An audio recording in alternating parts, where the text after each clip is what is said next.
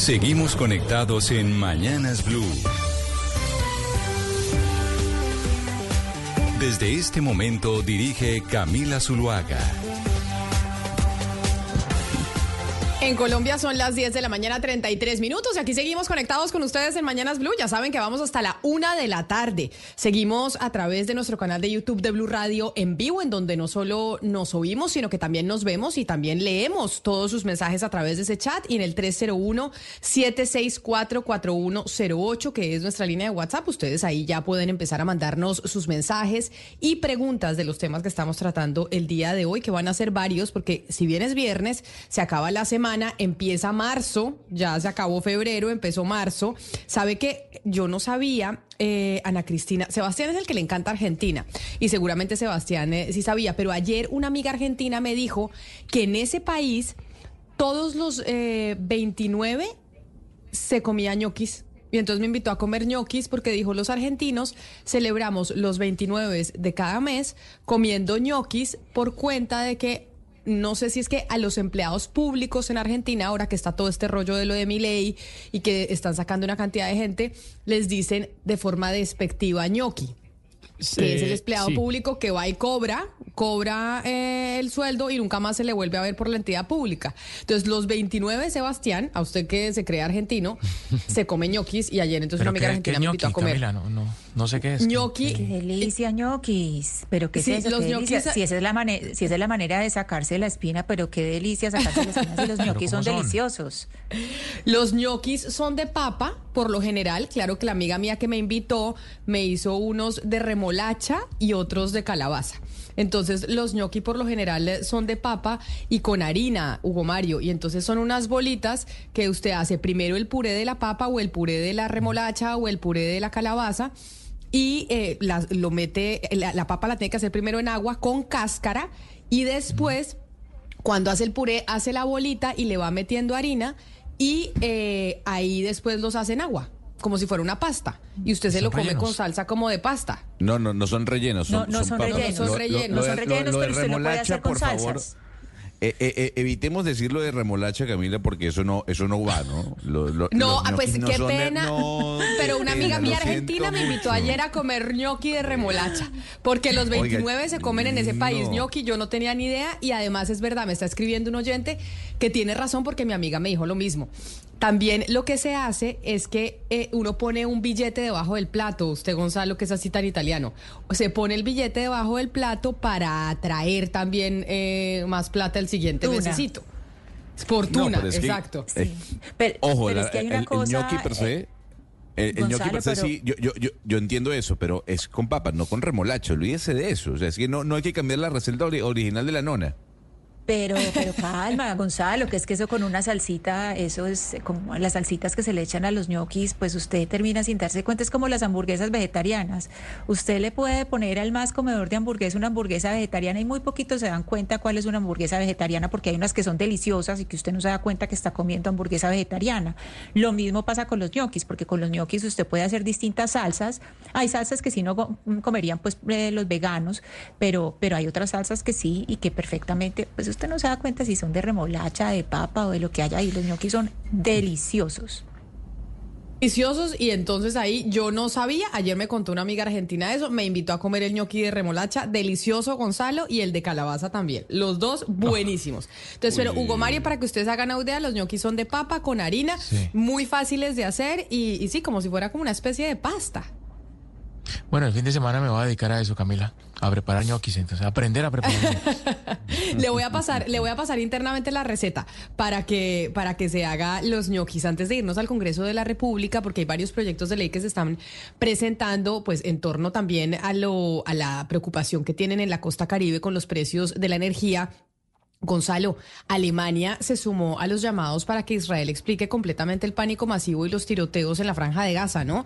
Y le pregunto por el tema de Alemania y ese pronunciamiento, porque acabamos de oír hace algunos minutos al presidente Gustavo Petro, pues acusando directamente a Alemania y a otros países, pues de ser cómplices de lo que está pasando en la franja de Gaza. Sobre todo de lo que ocurrido el día de ayer cuando soldados israelíes eh, asesinaron a 112 palestinos, Camila. Eh, lo que dijo el servicio militar israelí es que de alguna u otra manera lo que había sucedido es que los soldados se habían sentido amenazados y dispararon en contra de los palestinos, pero de alguna u otra manera Israel rechaza su responsabilidad. Aquí Alemania sí le está diciendo directamente a Netanyahu, oiga, tiene que explicar lo que pasó el día de ayer. Y lo dijo la ministra de Asuntos Exteriores de Alemania, Annalena Baerbock. Dijo lo siguiente, tienen que explicar. La gente quería consumir eh, suministros de socorros que le estaban llevando a ellos y a sus familias y se encontraron muertos. Los informes de Gaza sorprenden. El ejército israelí debe explicar plenamente cómo pudo haber ocurrido dicha matanza, cómo pudo haber ocurrido dicho pánico masivo y por qué se disparó a mansalva. Otra vez estamos frente a la versión de un lado contra el otro, ¿no? Que qué difícil, Ana Cristina, de poder eh, saber incluso para los medios de comunicación qué es lo que pasa, porque entonces autoridades de un lado y autoridades del otro, que supuestamente deberían ser las fuentes confiables, pues se acusan de decir mentiras los unos a los otros. Sí, así es, Camila, pero por fortuna se tiene eh, pues las imágenes. Es una lástima pues que el ejército israelí no haya publicado la totalidad de las imágenes de, eh, de los drones, porque hay imágenes de los drones, pero no se han publicado todas. Pero lo que sí es cierto es que eh, hace unos minutos escuchamos a un miembro del ejército israelí diciendo que eso había sido producto de la estampida. No, no es solamente la estampida, porque también hay evidencias de que hay personas que estaban ahí, que estaban pidiendo comida, estaban en una ayuda humanitaria y que las mataron con balas. Es decir, hay la evidencia de que hubo balazos. Entonces, eso también, eso también de que a quién le creemos, eso también es muy discutible porque hay muchas fuentes, hay muchas fuentes que están ahí distintas a las fuentes oficiales y no podemos decir que las dos eh, fuentes son por un lado el ejército israelí y por el otro lado jamás el Ministerio de Salud de Hamas. No, no señores, hay muchas otras fuentes, observadores, periodistas que están allá y no estamos solamente dependiendo de información oficial. Pues sí, ahí está entonces la situación de lo que pasa en la franja de Gaza. Se pronuncia se pronuncia Alemania al respecto, pero vengámonos al Congreso de la República, Oscar, porque ahora las dinámicas son distintas, ¿no? Ahora las dinámicas tienen que ver, dicen ustedes desde la costa caribe, con la bancada costeña y con otros tipos de bancadas que no necesariamente implican que sean de partidos. Camila, mire, es que ha venido ocurriendo un fenómeno político bien interesante en lo que tiene que ver con, los parlamentarios de la región Caribe. Eh, usted se acuerda que hace algunos años se hablaba del bloque costeño. El bloque costeño era la composición de todos los políticos, eh, senadores y congresistas y representantes a la Cámara de la región Caribe. Ese bloque costeño hoy se le conoce como la bancada Caribe, Camila. Y esa bancada Caribe, quiero decirle a usted y a todos nuestros amigos oyentes y televidentes y los que consiguen en redes sociales, es muy poderosa, por lo menos por el número. Son 61 congresistas, Camila, 61 congresistas los que hacen parte de la bancada Caribe. Son de ellos 32 representantes a la Cámara y 29 senadores. De tal manera que es un número de verdad bien importante en, el Congreso. Ese bloque es muy poderoso. En una época ese bloque eh, tenía mucho poder, sinceramente, porque nombraba y quitaba muchos, muchos funcionarios. Pero ahora, ¿qué ha pasado con ese, ese, ese bloque o esa, esa bancada Caribe, Camila, que anteriormente tenía una motivación partidista por partidos políticos? Yo lo que creo, Camila, que ha venido sucediendo con el comportamiento de la, de la bancada Caribe es que se está comportando como por temas regionales, más que por motivaciones partidistas. Es decir, por ejemplo, este tema de las tarifas de energía es un tema que unificó a toda la bancada caribe. Es decir, encuentra usted representantes y senadores de Cambio Radical, por ejemplo, y del Pacto Histórico todos metidos en el mismo, en el mismo proyecto de sacar adelante estas iniciativas.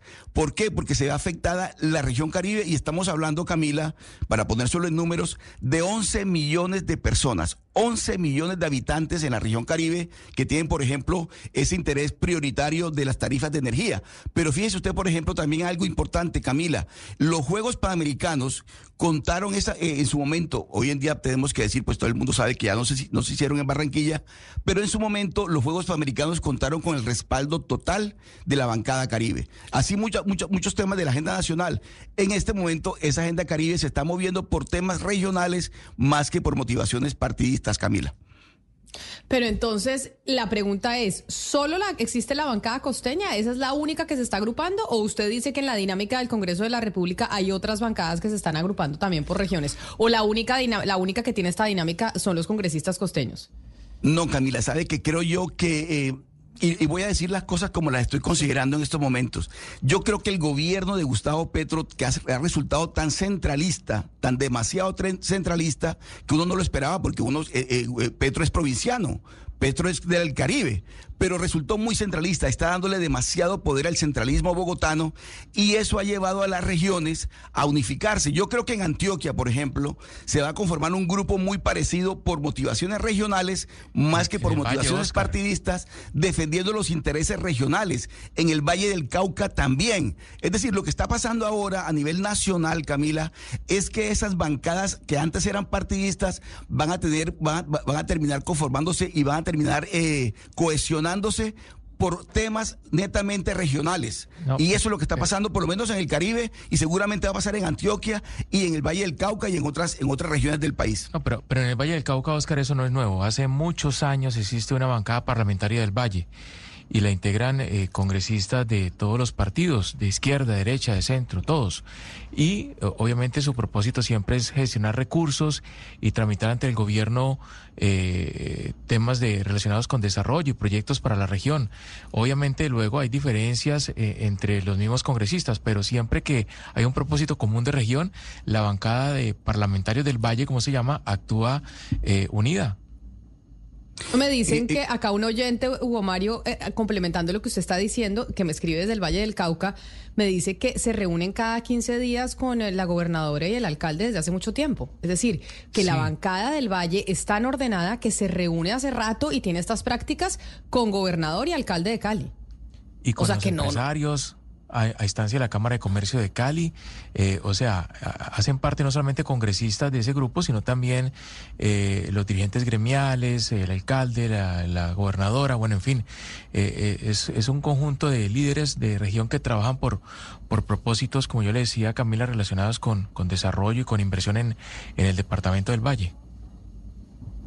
Sí a la hora de convocar a las bancadas, como dice Hugo Mario. Pero ¿qué venía, ¿qué venía ocurriendo? Y por eso es que el gobierno nacional desde Bogotá ha sabido sacar provecho a esas divisiones partidistas que se dan en las regiones. Usted difícilmente va a encontrar el pacto histórico, por ejemplo, en el Atlántico haciendo causa común con cambio radical que es oposición, por decir algo, o con los conservadores.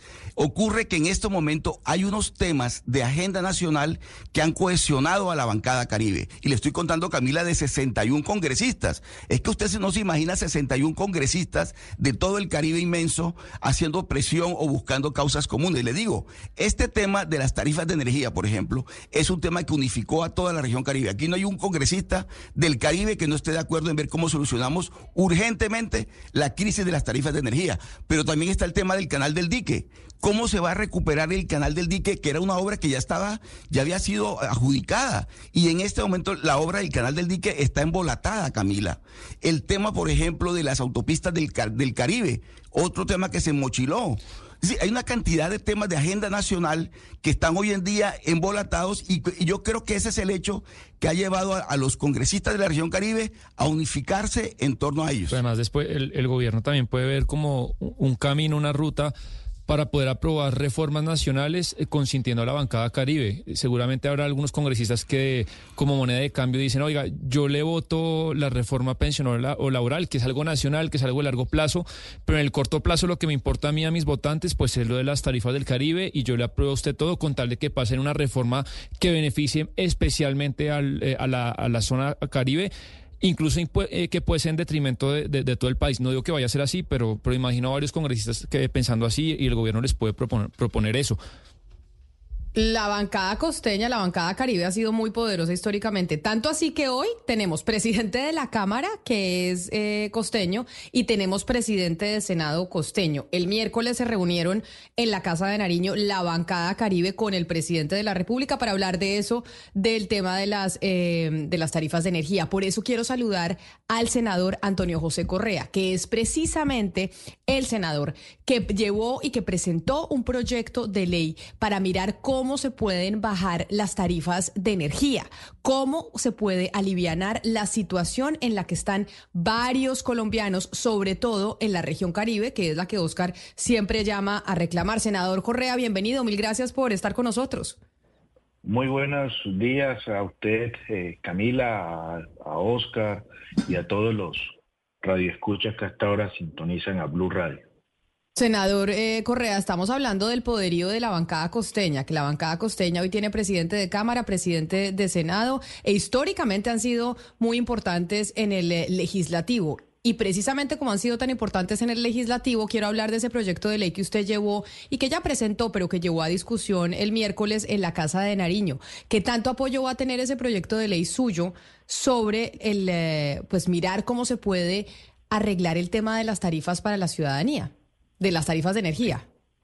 Gracias Camila. Escuchaba atentamente eh, el panel y, y sí, en realidad somos, eh, hay dos hombres caribe al frente del Poder Legislativo en Cámara está el doctor Calle y en Senado el doctor Name. 61 eh, congresistas, pero yo quiero sumar algo que decía Oscar.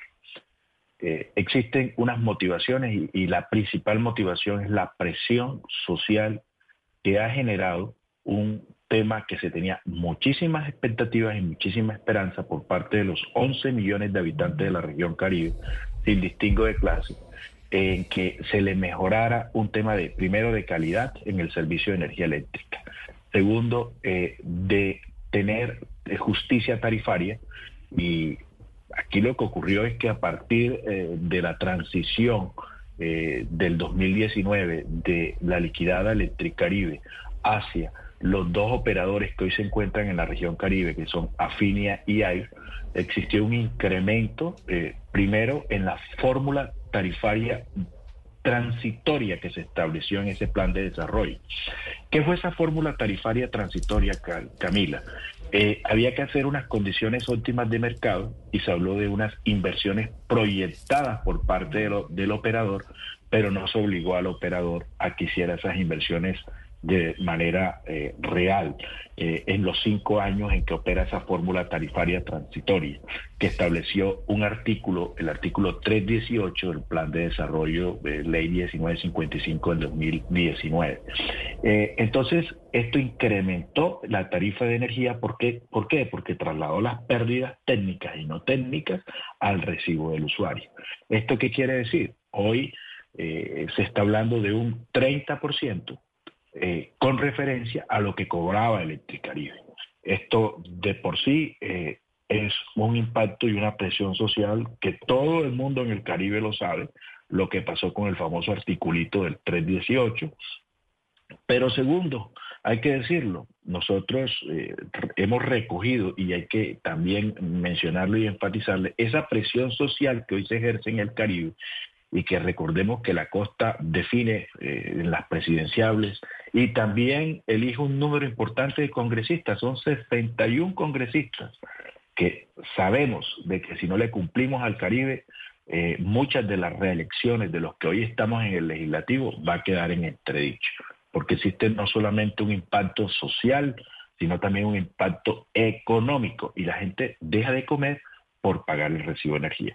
Radicamos un proyecto de ley que va encaminado a subsanar una de las problemáticas que hoy se tiene y es la fórmula tarifaria transitoria que se estableció en ese artículo. No me lo pongan todo. Entonces, eh, en eso, ¿qué estamos diciendo en ese artículo?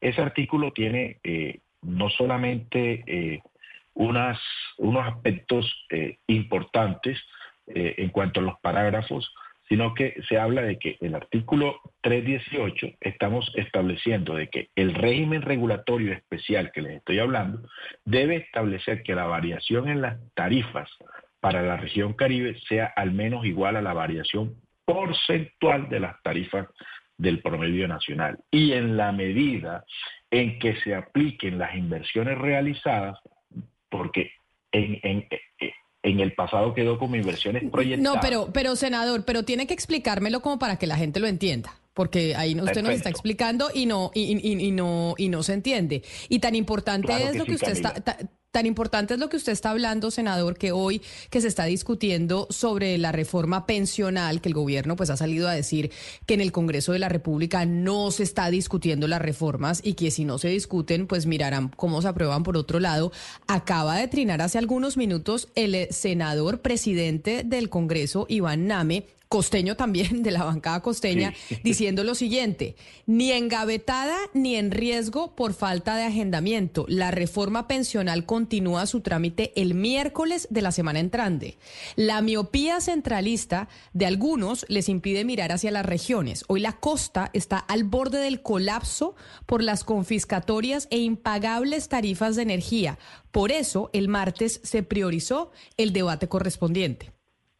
Esta situación de la que estamos hablando con usted, claro que está afectando la agenda eh, legislativa y por eso le envía el presidente del Senado ese mensaje a quienes están criticando que no se siga discutiendo la reforma pensional, sino la importancia de hacer eh, pues ese debate eh, de lo que está pasando con la energía en el país. Y ahora sí le digo, explíquenos, pero para que podamos entender, ¿qué significa eso de que porcentualmente entonces quieren que a la, a, la costa les suban los precios de la energía diferente a como se les sube en el resto del país?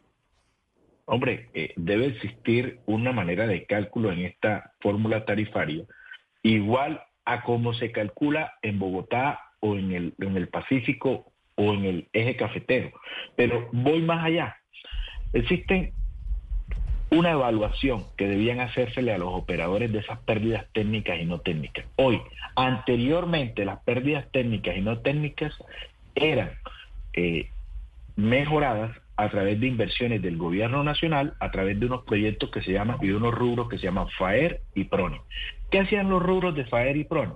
Mejoraba la electrificación rural y la electrificación urbana el cable y todo aquello que permitía de que no se hicieran pérdidas técnicas. Actualmente esas inversiones se vienen dando por parte del gobierno nacional. ¿Qué ocurre hoy? Que las pérdidas técnicas, Camila, están en el 29%. ¿Eso qué quiere decir? Que el operador no ha hecho las inversiones que se comprometió porque se quedó dormido porque lo ofreció ese artículo 318 de las 1955, se le trasladó esa carga inquisitiva al usuario, aumentó la tarifa de energía un 30% y la sorpresa que hoy nos llevamos es que las pérdidas técnicas que debían bajar al 3%, y Oscar lo sabe, como hombre caribe, están en un 29%. ¿Qué quiere decir esto?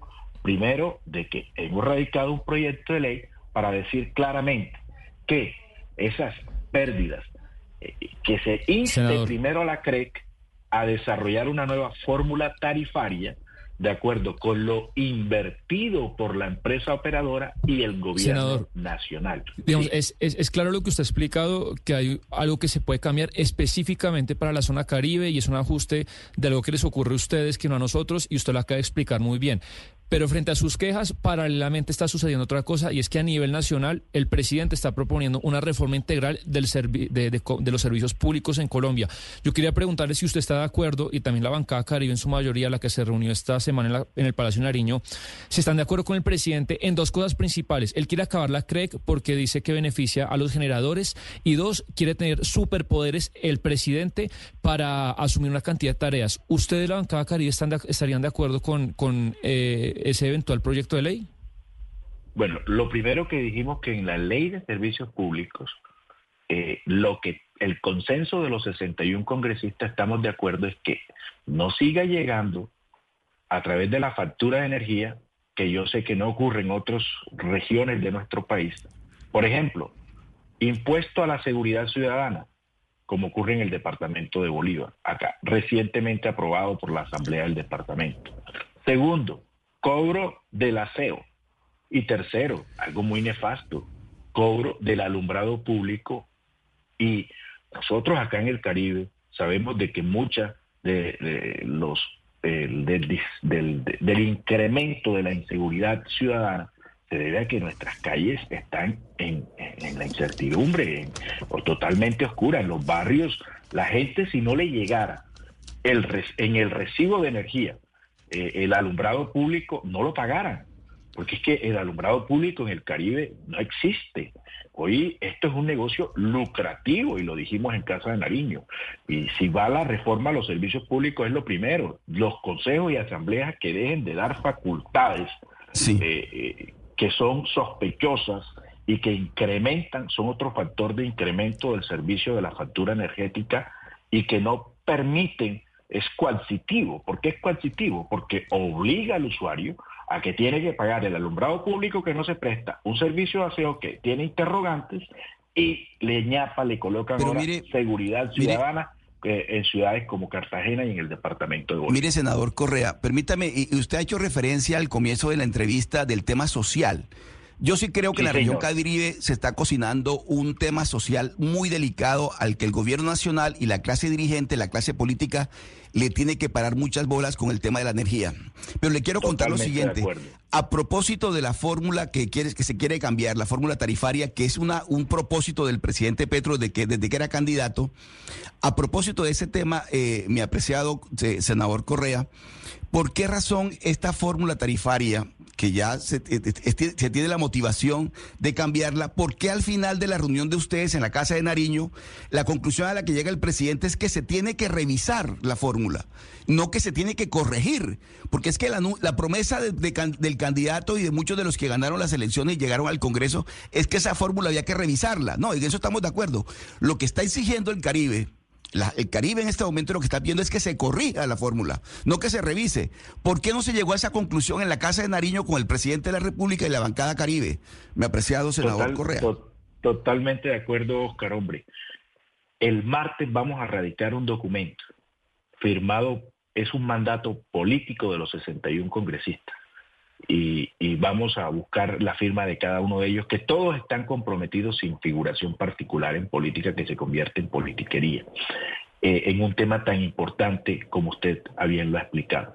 Mire, el martes radicamos donde instamos al presidente a que corrija de manera inmediata la fórmula tarifaria y que paralelamente, porque sabemos que por vía decreto se puede hacer, porque hoy eh, la misma ley de servicios públicos vigente y la ley 1955 le da facultades que en ausencia de, la corrección por parte de inversiones de los miembros de la CREC, el ministro de Minas, a través de delegación del presidente o del señor presidente de la República, lo pudiesen hacer. Así está en mandato constitucional y legal.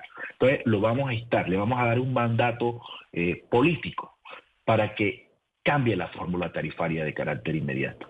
Y le hemos solicitado que estos proyectos lleven mensaje de urgencia porque el Caribe no necesita muchos más aplazamientos, porque esto es una bomba de tiempo. Es una bomba de tiempo y por esa razón es que se está discutiendo eso entre la bancada caribe, el, el, gobierno nacional y las reuniones y lo que usted nos está explicando. Pero hay algo más que es una bomba de tiempo, senador, y que aprovecho que usted está con nosotros en la línea para preguntarle y tiene que ver con la justicia transicional, porque usted eh, mandó, radicó un proyecto en el diciembre del año pasado que es el proyecto de ley que reforma a justicia y paz y que es ese proyecto de ley de segundas oportunidades y acogimiento de nuevos grupos. Ese proyecto, según entiendo, lo que busca es modificar justicia y paz para que justicia y paz pueda servir para que allí esa justicia transicional pueda recibir a todos aquellos que firmen un acuerdo de paz con el gobierno nacional. Hay una duda que tengo y es, ¿cómo logró usted tener el apoyo de todos los partidos, incluso el pacto histórico y el único partido que no, que no lo acompañó fue el Centro Democrático.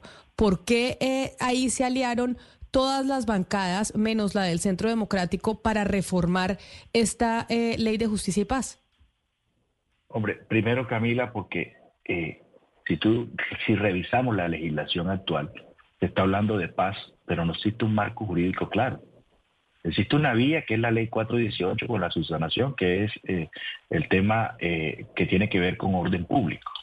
Pero no existe un marco jurídico, inclusive para las mesas existentes. Hoy en nuestro país existen dos marcos jurídicos de justicia transicional. El que el Congreso de la República estableció a través de la ley 975 para el sometimiento, recordemos que es una ley de sometimiento, de justicia y paz que fue revisada por la Honorable Corte Constitucional y es una de las primeras eh, observaciones y claridades que hay que dar. Esta ley no reconoce derechos políticos y hay que decirlo así claramente al país.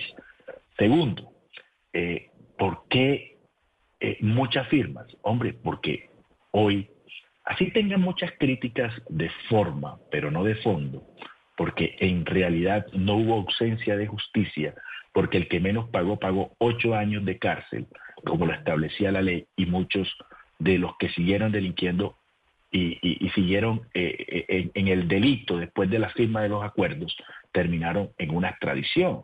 Recordemos el proceso con las extintas AUC. Entonces, es un marco jurídico que no hubo ausencia de justicia. Pero ¿qué nos preocupa al Congreso de la República? Que al son que va este marco jurídico que ha sido muy bueno y que ha sido garantista de alguna forma para las víctimas, para que exista verdad y para que exista reparación, eh, este tribunal que quedó en el marco de la ley que se llama Justicia y Paz, eh, habría que esperar 70 años para la última sentencia. En este caso, Camila, a quien debe importarle a la ley después del interés general del país a las víctimas. Y hoy los hijos o los nietos de las que fueron víctimas de las extintas AUC tendría que esperar 70 años para la última sentencia para acceder a la verdad, para acceder a la reparación. Entonces, lo primero que hicimos es que los procesos de paz, y segundo, también hay algo muy importante, uno hablando de paz a los grupos ilegales, uno no le puede decir que eternamente van a estar anquilados o anclados a, la vigilancia y a no recobrar no derechos políticos, sino derechos ciudadanos.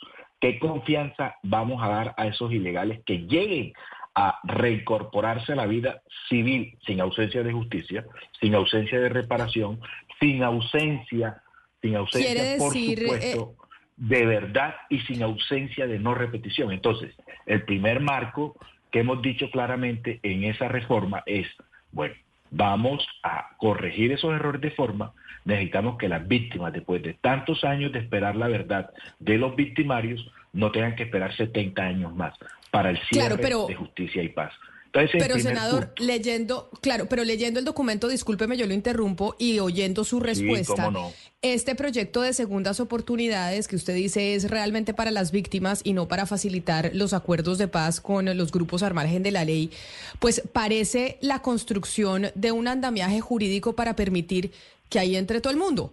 Y ahí entonces todos aquellos, todos aquellos que vayan a hacer o, estén en el marco de esta negociación de la paz total en la que está el gobierno nacional, utilizarían esta ley de justicia y paz reformada o recargada en, eh, con el título de segundas oportunidades para, em, digamos, lavar jurídicamente todos aquellos delitos que se cometieron antes del acuerdo? O sea, este, este proyecto de ley que usted está presentando y que apoyan todas las bancadas menos el Centro Democrático, porque ahí eso es lo, que veo y me sorprendió, es que sería la estructura jurídica que se va a utilizar con las bandas criminales con las que se está negociando y con el ELN y otros grupos al margen de la ley que están dentro de ese gran proyecto que es la paz total? No, te cuento. El primer objetivo es hacer un órgano de cierre con las extintas, que es a través de la, de la justicia y paz, de las extintas AUC para que no tengamos que esperar 10 años. Ya el Congreso en el trámite definirá cuántos años y qué se debe evitar. Por ejemplo, Camila, para explicarte, una sentencia, cuánto demora en leerse dentro del Tribunal de Justicia y Paz. Entonces ahí donde vamos, se corrigen cosas de forma, de tiempos, para acortar los tiempos, porque al final de cuentas lo que nos interesa es que las víctimas sepan la verdad de sus victimarios, que, entre otras cosas, en el proceso de paz con las extintas AUC es la región Caribe la que hoy reclama verdad. Son las víctimas del Caribe, pero también reclama la reparación, Camila. Nosotros necesitamos que esos victimarios, antes de que se cierre, nos digan qué funcionarios inescrupulosos cogieron las ficas que entregaron, los helicópteros que entregaron, los bienes que le entregaron a la extinta Dirección Nacional de Estupefacientes a través del fisco ¿A dónde cogieron? ¿En manos de qué inescrupulosos se quedaron y no de las víctimas? Es el momento de la, de la confrontación en aras de la verdad y de la verdadera reparación. ¿Cuántos recursos se entregaron esos victimarios que iban exclusivamente para las víctimas y que quedaron en manos de unos inescrupulosos? Eso es una, parte muy importante de la ley. Y, tercero, eh, eh, Camila, o sea, el tribunal que hoy debe estar al frente de todos aquellos que se desmovilizaron eh, en el momento, en el caso de las extintas UC, no puede ser otro tribunal, es justicia y paz. claro, pero entonces, pero eso, eso, eso dice usted, pero, pero la, pero, pero senador, lo que pasa es que en el texto que usted presenta dice que la ley tiene como objeto facilitar los procesos de paz y la reincorporación individual o colectiva a la vida civil de miembros de grupos armados al margen de la ley. Perfecto. Ahora voy al segundo punto. Segundo punto. Segundo punto, yo te hablé de dos objetivos generales, ya hablamos del primer punto.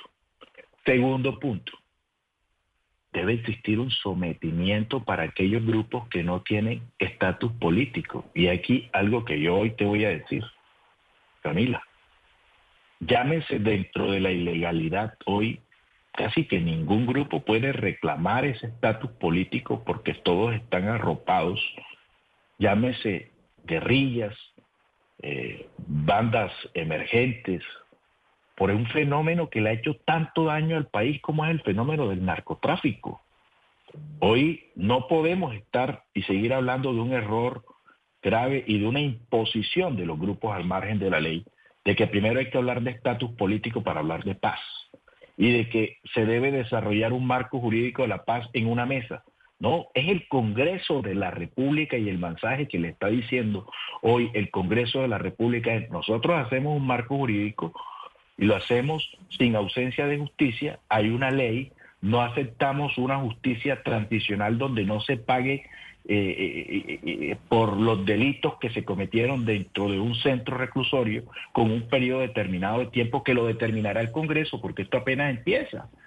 O sea, aquí no más de, de delinquir para ir a la vía legal y para ir a decidir. No, porque es que la eh, realidad política del país ha cambiado. Venga, senador Correa, yo le pregunto una cosa. A ver, esto que usted nos está eh, diciendo, que propone, ¿esto va de la mano con lo que Juan Fernando Petro llamaba perdón social? O sea, ¿va de la mano con el perdón social? No, señor. no, señor. Pero en un pero un principio cuando, cuando eh, se presentó iba eh, en la misma línea del perdón social de la, paz, de, la paz total y ahora vemos un panorama en que las FARC están, eh, los antiguos integrantes de FARC, hoy partido comunes, están, pues el secretariado, el antiguo secretariado, son los que están criticando a la JEP y uno se pregunta acá si esto sería un primer paso para abrir a comunes también para empezar o sería solo para paramilitares o, exactamente a quiénes acogería, cuál sería el resorte. Recordemos que la, modificación de la ley 418 en la revisión de la Corte Constitucional habló de grupos de macrocriminalidad de alto impacto, o sea, grupos que no están dentro del resorte político. Y hay que recalcar, aquí no va a haber ausencia de justicia. Si hay un tribunal que ha impuesto medidas intramurales se llama el Tribunal de Justicia y Paz. Es que usted no está viendo aquí ninguno de las extintas AUC que salieron de manera sin haber pagado y sin haber No, no, no, senador, pero es que un momentico, es que Justicia y Paz era era eh, Justicia y Paz era sometimiento. La JEP es una ley de sometimiento. Era, una, era, una, negociación, son dos cosas distintas. La, negociación. No, no, no, no. Es, escúcheme, es fruto de una negociación y son, y son penas alternativas. Sí, sí, sí, pero usted me ha dado la razón. La JEP es una justicia transicional especial que es una reforma constitucional amparada bajo unos tratados internacionales y que usó y que se usó para la desmovilización de un grupo que son las extintas FARC hoy comunes. Este proyecto de ley, usted me lo ha dicho, se llama 975 y lo arranqué diciendo, es una ley de sometimiento, usted lo ha dicho. Entonces no podemos hablar de perdón social, no podemos hablar de perdón y olvido, porque si no hay justicia, y uno de los componentes de la ley de sometimiento es que debe haber justicia. ¿Y qué se busca con esta ley 975? Fortalecer el elemento del órgano acusatorio para que sea mucho más robusto y pueda resolver las acusaciones, en este caso la Fiscalía General de la Nación. Es que eh, eh, lo que busca darles herramientas para que se fortalezca un tribunal de los que hay donde no hubo ausencia de justicia. Senador, yo lo he escuchado con atención y francamente no he podido entender cómo con esto que usted está proponiendo el se pone en el centro a las víctimas, porque me pregunto cuál es el incentivo que pueden tener los victimarios para eh, terminar de decir una verdad que no han dicho en todos los años que lleva Justicia y Paz vigente, y luego de que ya han cumplido, eh, como usted bien dijo, mínimo ocho años en la cárcel, pero unos de ellos incluso mucho más. Entonces, ¿cómo esto realmente le va a beneficiar a las víctimas? No lo entiendo. Es que existe firme compromiso eh, mi respetada periodista, eh, de la reparación. Y ahí donde viene el componente de verdad. Por ejemplo, eh, ahí habría que evaluar por qué después del fenómeno del paramilitarismo, a la semana siguiente ya habían 70 grupos armados delinquiendo en un fenómeno de macrocriminalidad de alto impacto en la misma región del Urabá y de la región Caribe. Entonces, eso no hubo una reparación clara. Nosotros necesitamos que las víctimas sean reparadas. Nuestras víctimas hoy están empobrecidas y necesitamos esa verdad para saber para dónde cogieron esos recursos, quién se quedó con las fincas llenas de teca que necesitaban y esa es la verdad que le debe hoy y no solamente la gente, sino también justicia y paz tiene que reclamarle al señor Mancuso que acaba de llegar, al señor Jorge 40, a cada uno de los de los máximos responsables pero, ustedes entregaron, ustedes entregaron, perdón, perdón, perdón, ustedes entregaron para reparar. ¿A qué fondo entregaron? Necesitamos los inventarios y necesitamos en ese inventario la firma de quiénes fueron los beneficiarios finales de la reparación de esas víctimas. A eso nos referimos. Claro, senador, pero fíjese que eh, cuando uno, ha, pues como periodista que, ay, parece que perdimos la comunicación con el senador eh, Camila, pero, pero pues yo sigo sin entender cómo eso puede beneficiar a las víctimas, porque es que hay una realidad y es que los paramilitares contaron muchas cosas en Justicia y Paz.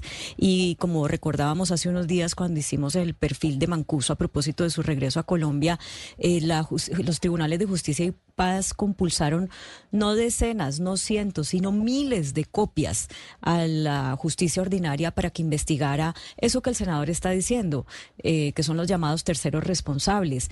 Y pues de ahí no surgieron investigaciones tan trascendentales como era la expectativa. Entonces, francamente, no entendería yo qué motivación tienen ahora ellos cuando, de hecho, ya muchos pagaron cárcel. ¿Qué más les pueden, eh, ¿qué, otra, con, cómo se pueden beneficiar? Ellos no van a hacer nada a cambio de beneficiarse y cómo se pueden beneficiar si ya pagaron una cárcel mínima para todos los delitos que, que hicieron. Este proyecto, Claudia, es muy este proyecto es muy importante, pero sobre todo por lo que devela. Y este proyecto lo que devela es que al final, si hay una unificación de criterios en el Congreso de la República frente a cuál debe ser el andamiaje jurídico frente a los procesos de paz que está adelantando el gobierno nacional. Esas eh, peleas que se ven a veces allá en el Congreso entre una bancada y otra, no. Acá este proyecto del senador Antonio José Correa, con quien estábamos hablando y lamentablemente se nos fue la comunicación, es el proyecto que busca precisamente darle una salida jurídica a todos aquellos grupos al margen de la ley con los que está negociando el gobierno nacional este proyecto, porque además lo firman todos. Lo firma el Pacto Histórico, lo firma Comunes, lo firma el Partido Liberal, lo firma el Partido de la U, lo firman eh, todos los congresistas, digamos como que los que no veo son los, del Centro Democrático, acá me están escribiendo que algunos de la U y algunos liberales tampoco, pero la mayoría del Congreso lo firma. Y este proyecto de las segundas oportunidades, Ana Cristina, hay que leérselo muy bien, porque si llega a salir exitoso ese proyecto de la paz total del presidente Gustavo Petro y de su gobierno, este es el andamiaje jurídico que van a utilizar. Pues, este proyecto de ley de, de, la, de justicia y paz recargada, como, como se dice en las películas, justicia y paz reloaded, 2.0, segundas oportunidades. Pues mire Camila, le voy a citar, pues primero recordemos que el senador eh, Antonio José Correa, pues es, eh, él empezó en la política de, la mano de Nilce López, eh, alias La Gata, entonces pues recordemos eso. Pero mire, yo les quiero comentar que en la silla vacía, el mismo senador con quien acabamos de hablar, y les voy a leer literalmente lo que decía. El proyecto, abro comillas, el proyecto busca ponerle punto final a justicia y paz y que como órgano de cierre esté la justicia transicional. Además, busca sacar a 800 combatientes que las FARC tienen detenidos en la picota y más de mil que todavía tienen detenidos los paramilitares después de muchas dificultades que han tenido estas dos justicias. O sea que el proyecto original sí tiene que ver con la JEP. Este senador sí lo que busca es que esto se abra a la JEP y no es algo tan limitado como lo que nos está diciendo y además que tiene un problema inmenso que es lo que menciona Claudia, es que la centralidad de esto son las víctimas. Aquí es, eh, antes de, empezar a hablar de, eh, de, amnistías, de punto final, eh, de, de, cierres, lo que tenemos que hablar es, ¿y las víctimas qué? ¿Dónde está la verdad y dónde está la reparación de las víctimas? Mm, porque es que eh, con respecto a esto de las víctimas, em, cuando se estaba haciendo la justicia transicional de, o sea, la JEP, em, me acuerdo muy bien, por ejemplo, el fiscal de la época hablando de que eh, esto implicaba un análisis de contexto para eh, judicializar solamente a los máximos responsables, ¿verdad? Entonces, ¿eso qué quiere decir? Que deja por fuera unos responsables que no son los máximos responsables y por ende también se quedan por fuera algunos delitos que no son, y, digamos, los más representativos de esos macrocasos que se han abierto. Entonces, estas justicias transicionales tanto la de que se creó por el acuerdo de paz con las FARC como la que se creó con, para los paramilitares, sí han arrojado mucha verdad y sí han arrojado, digamos, eh, mucho alivio para muchas víctimas, pero esa es una porción de toda la cantidad de víctimas que hay en, en Colombia, que son más de 10 millones de víctimas, que se esperanzaron con estos procesos en poder tener claridad de qué fue lo que pasó, pero que no han recibido esa verdad porque, bueno, entendiendo también pues que la, incapacidad de la justicia, tanto de la ordinaria como de las transicionales, para investigar caso a caso, pues deja por fuera a un montón de víctimas. Una nueva alternativa, que es lo que plantea el, el senador, pues uno esperaría que de verdad pues pudiera llevarle más alivio a las víctimas que deben ser lo más importante y no más alivio a los victimarios a cambio de nada. Y, la verdad, Claudia, es que hay procesos en Colombia ya muy adelantados. Bueno, incluso algunos como en Buenaventura, en donde se ha pactado una tregua, en este caso entre chotas y espartanas, dos bandas criminales que se disputan el control territorial en el puerto sobre el Pacífico. Y ese proceso y esa tregua avanza sin un marco jurídico, es decir, los actores armados están a la espera de que se defina una segunda oportunidad y qué va a pasar eh, en, el tema legal con, ellos a futuro. Y, no hay noticias hasta ahora, es decir, la atención es máxima, porque mientras se habla de, paz, mientras se hacen eh, acuerdos y pactos y treguas, pues no hay un marco jurídico, un marco legal que regule ese tipo de, de negociaciones, Camila. Pero mire, mire, Hugo Mario, que la complejidad del conflicto colombiano es tal que estos, estas justicias transicionales, estos sistemas especiales que se crean para ir, para ir cerrando ciclos de violencia, eh, nunca terminan de cerrarse del todo. Y por eso la violencia se reproduce constantemente. Por ejemplo, en Justicia y Paz, si bien es cierto, como dice Claudia, que se avanzó mucho en el tema de la verdad, todavía falta mucha verdad y falta mucha reparación. Y en ese sentido el senador Correa, digamos, tiene razón cuando, cuando, cuando proyecta la, la, iniciativa. Pero la verdad, la verdad todavía no se conoce.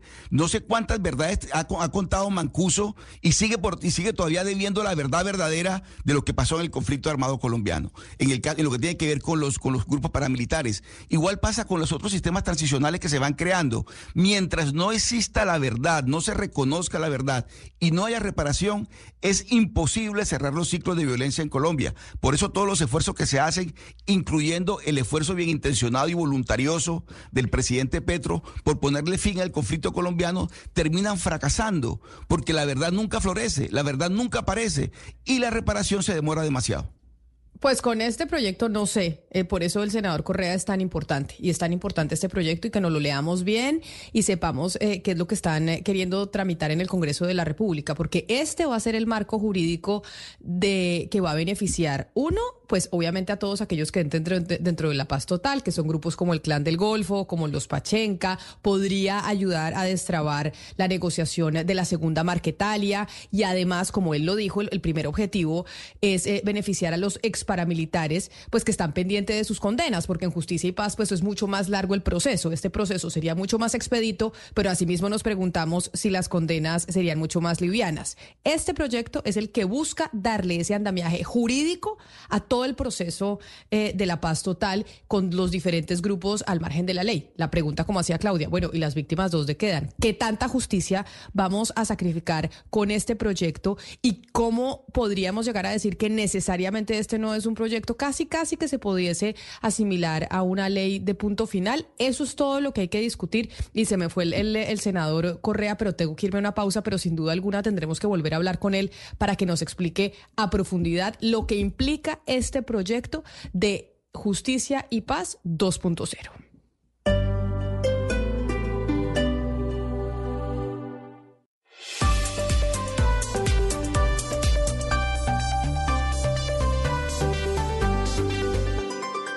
Estás escuchando Blue Radio y bluradio.com.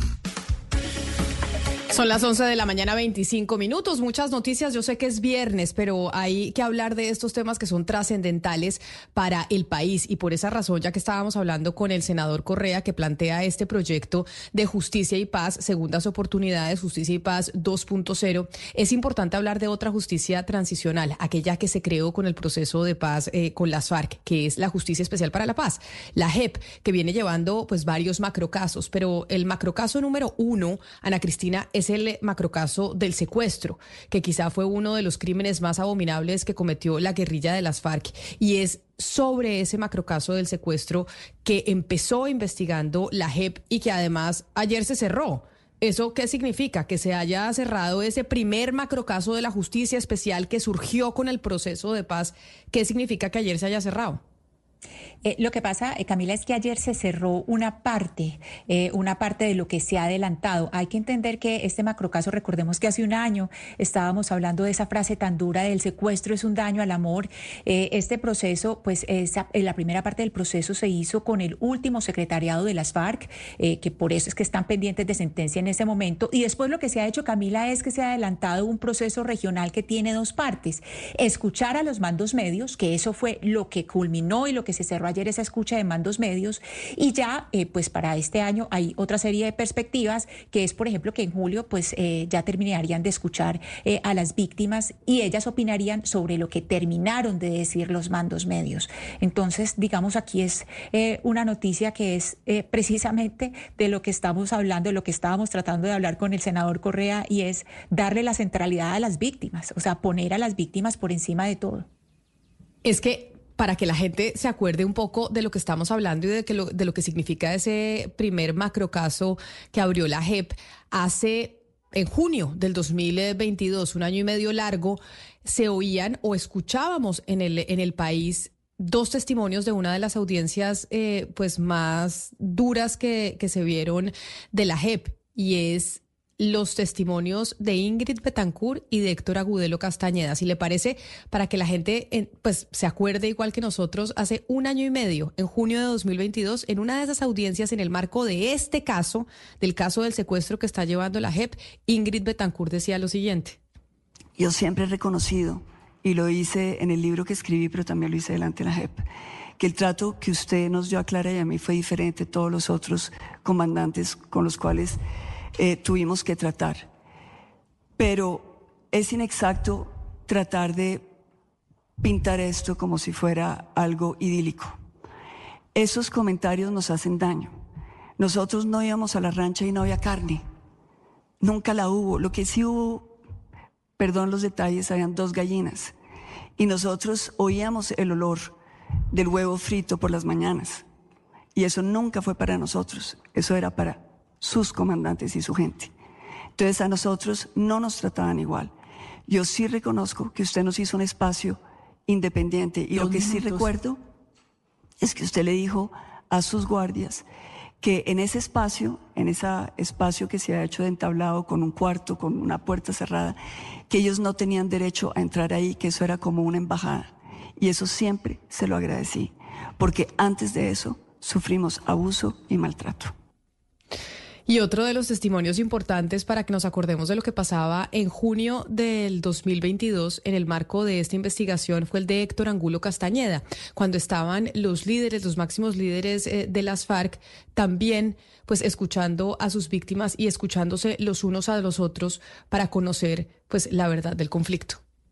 Mi madre de 68 años mm, eh, no podía caminar, difícilmente se le reventaban las venas varices en las botas, mas sin embargo así la obligaban a caminar. La obligaban, la amarraron en un momento dado, la amarraron de una bestia para jalarla a caminar por esos, por esos caminos que espero que puedan mostrar ahora más adelante las fotografías del el sitio.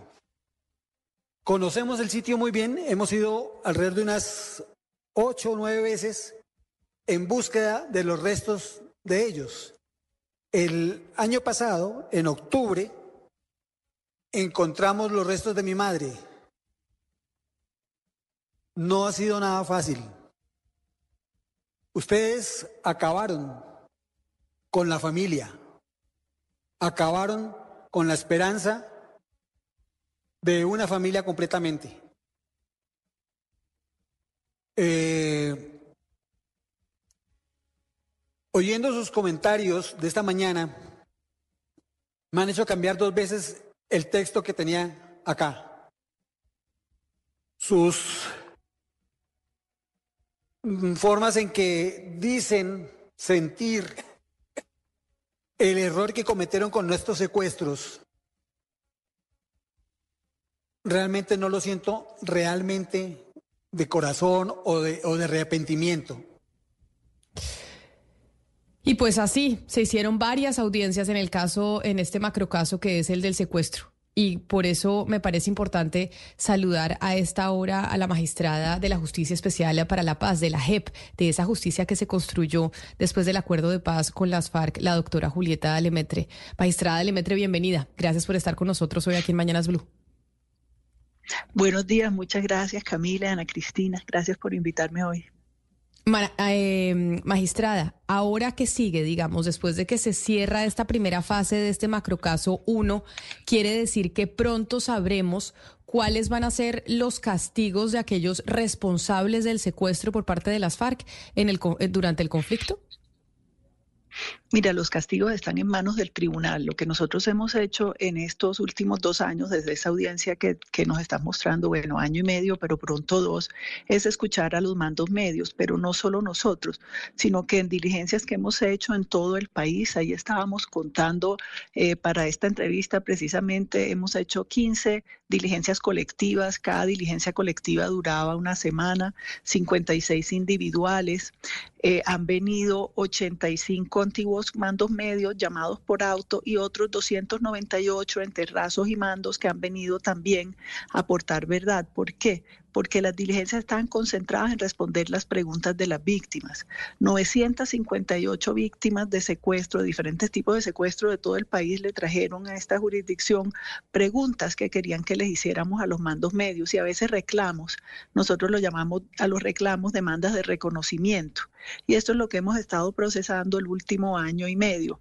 Lo que viene ahora, porque de manera paralela también hemos estado escuchando a las víctimas relatos como los que acabas de poner, es el pan nuestro de cada día, una y otra vez, uno escucha las historias eh, de todo tipo de personas en todas partes del país que hacen sus reclamos y que cuentan lo que les pasó y que lo que más quieren es que estos mandos medios que ellos reconocían como el comandante de las FARC en su zona pongan la cara hoy en día, los que sobrevivieron, que pongan la cara y que pongan la cara ante su sufrimiento. Entonces, estamos terminando de oír las observaciones que le tienen las víctimas a lo que ellos dijeron, a las respuestas que ellos le dieron a las preguntas que les transmitimos que tenían las víctimas. Esto es, em, ha sido un trabajo realmente titánico. Lo que viene ahora, una en julio, una vez terminemos de oír a las víctimas, es ya todo el proceso de remitir al tribunal a quienes reconozcan. El tribunal es el que está encargado de poner las sanciones propias a quien reconozca. Las sanciones propias deben tener un contenido reparador, pero todo el proceso también esperamos que tenga un contenido reparador, por lo menos en la dimensión emocional y simbólica. Magistrada Lemetre, hablemos de lo que se escuchó en estas eh, diligencias. Es decir, eh, usted nos dice, nosotros hacíamos las preguntas y hacíamos eh, los reclamos o, las demandas de las, de las víctimas. ¿Qué fue lo que pasó? ¿Qué, qué, piden las víctimas? Mira, es un proceso que realmente no solo para mí, sino para todas las personas que estamos en esto, estamos un grupo de unas 25 personas, es doloroso eh, pero más lo fue para quienes lo vivieron. Entonces, ¿qué quieren las víctimas? Bueno, lo primero, como sabes, las familias que tienen seres queridos que todavía no saben qué pasó con ellos, quieren saber qué pasó con ellos. Eso los tramitamos uno a uno. A veces incluso, a diferencia de, la familia Angulo, si tienen el cadáver, o sea, sí les devolvieron el cadáver, pero quieren saber cómo murió, por qué murió, por qué lo mataron. Entonces hay una proporción importante de las preguntas que giran en torno a eso, asesinatos y personas dadas por desaparecidas, cuando las familias no saben por qué mataron a su ser querido. A veces hay preguntas que son igualmente importantes para las personas y que hemos aprendido a respetar, porque uno a veces de buenas a primeras como que piensa que lo importante es saber dónde está el cadáver o por qué lo mataron. Pero a veces la gente tiene preguntas que ha cargado durante mucho tiempo que tiene que ver con si algún familiar estuvo involucrado en el secuestro o qué pasó con alguien que estuvo secuestrado con ellos. Y también le damos trámite a esas preguntas. Yo me acuerdo porque fue la última vez que hicimos Em, escucha de víctimas que estuvimos en Valledupar. En realidad hemos ido a todo el país y me quedó muy vívido una señora que fue secuestrada, la familia pagó el rescate y ella era del sindicato, de un sindicato em, eh, de un sector público en Bolívar. Y ella decía que el día que la liberaron, ese mismo día las FARC habían matado a otro muchacho del sindicato. Y ella quería saber si ese asesinato estaba vinculado con su liberación, porque ella por años ha cargado como la sensación de como su familia pagó a ella la liberaron, pero como de todas maneras le querían hacer daño a la empresa, mataron al muchacho. Entonces la gente carga con sus propias historias, sus propias angustias, sus propios dolores y las traemos a estas diligencias, vienen los abogados, hablamos de ellas, mostramos las fotos, los mapas, las imágenes y con los exguerrilleros que quedaron vivos, porque un reto grande que tenemos es la gran cantidad de muertos, pero con los que quedamos vivos intentamos reconstruir qué pasó y ofrecerle a las víctimas la máxima de verdad que en este momento es humanamente posible. Mm.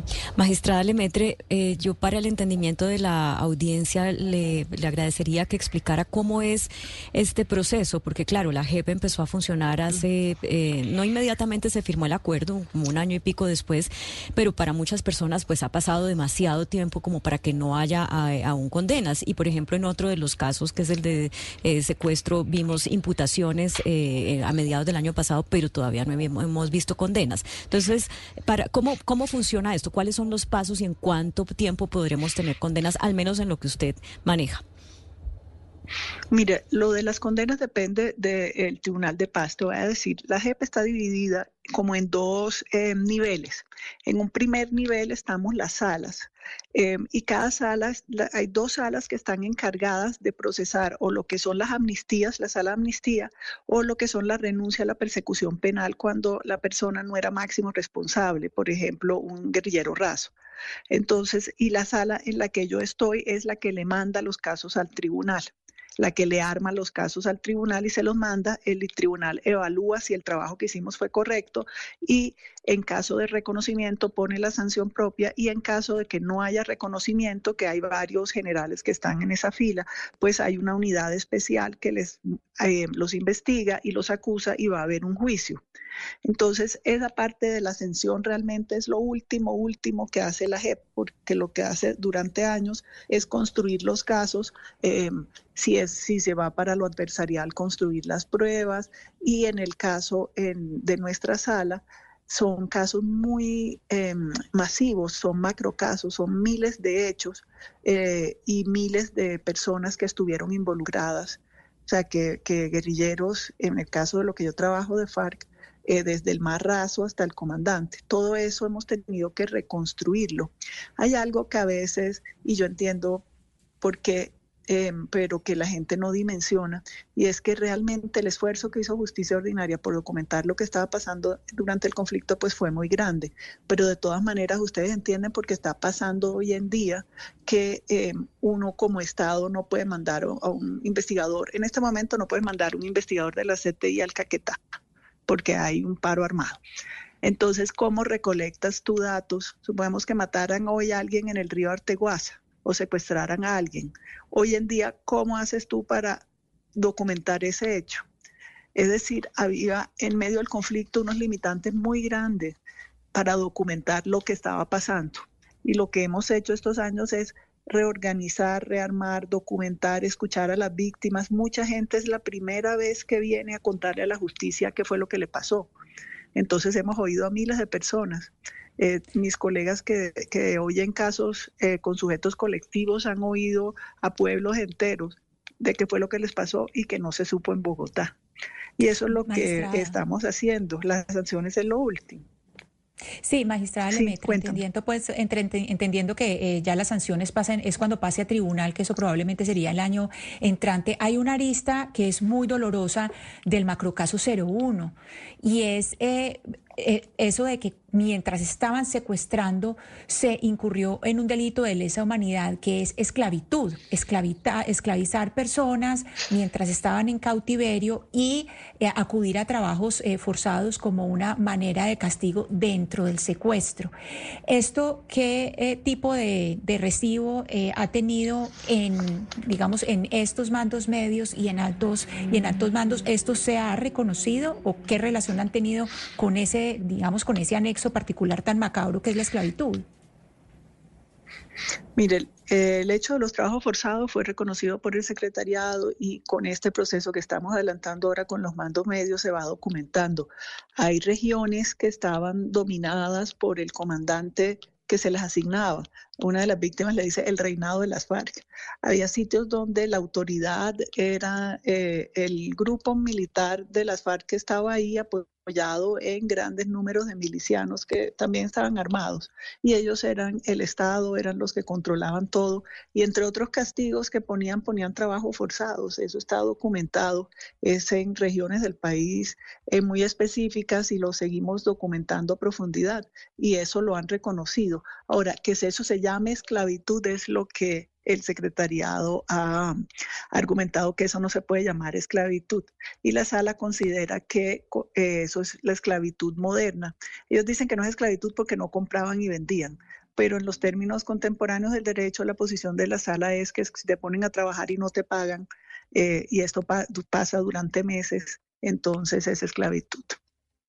Magistrada, esto que usted nos está contando sobre el cierre, esta primera parte del macrocaso 1, demuestra que pues todo aquello que se mencionaba cuando estábamos en las discusiones sobre el proceso de paz con las FARC, de que no iba a haber justicia, pues no era cierto, porque evidentemente sí estamos viendo que Estamos experimentando en Colombia una justicia transicional, así lo vimos con las audiencias que recordamos de junio del 2022 y con todo aquello que usted nos está contando, conociendo la verdad y, entendiendo qué fue lo que pasó. Por eso, esta pregunta que le quiero hacer, que no es competencia directamente de la JEP, se la quiero hacer como, como abogada.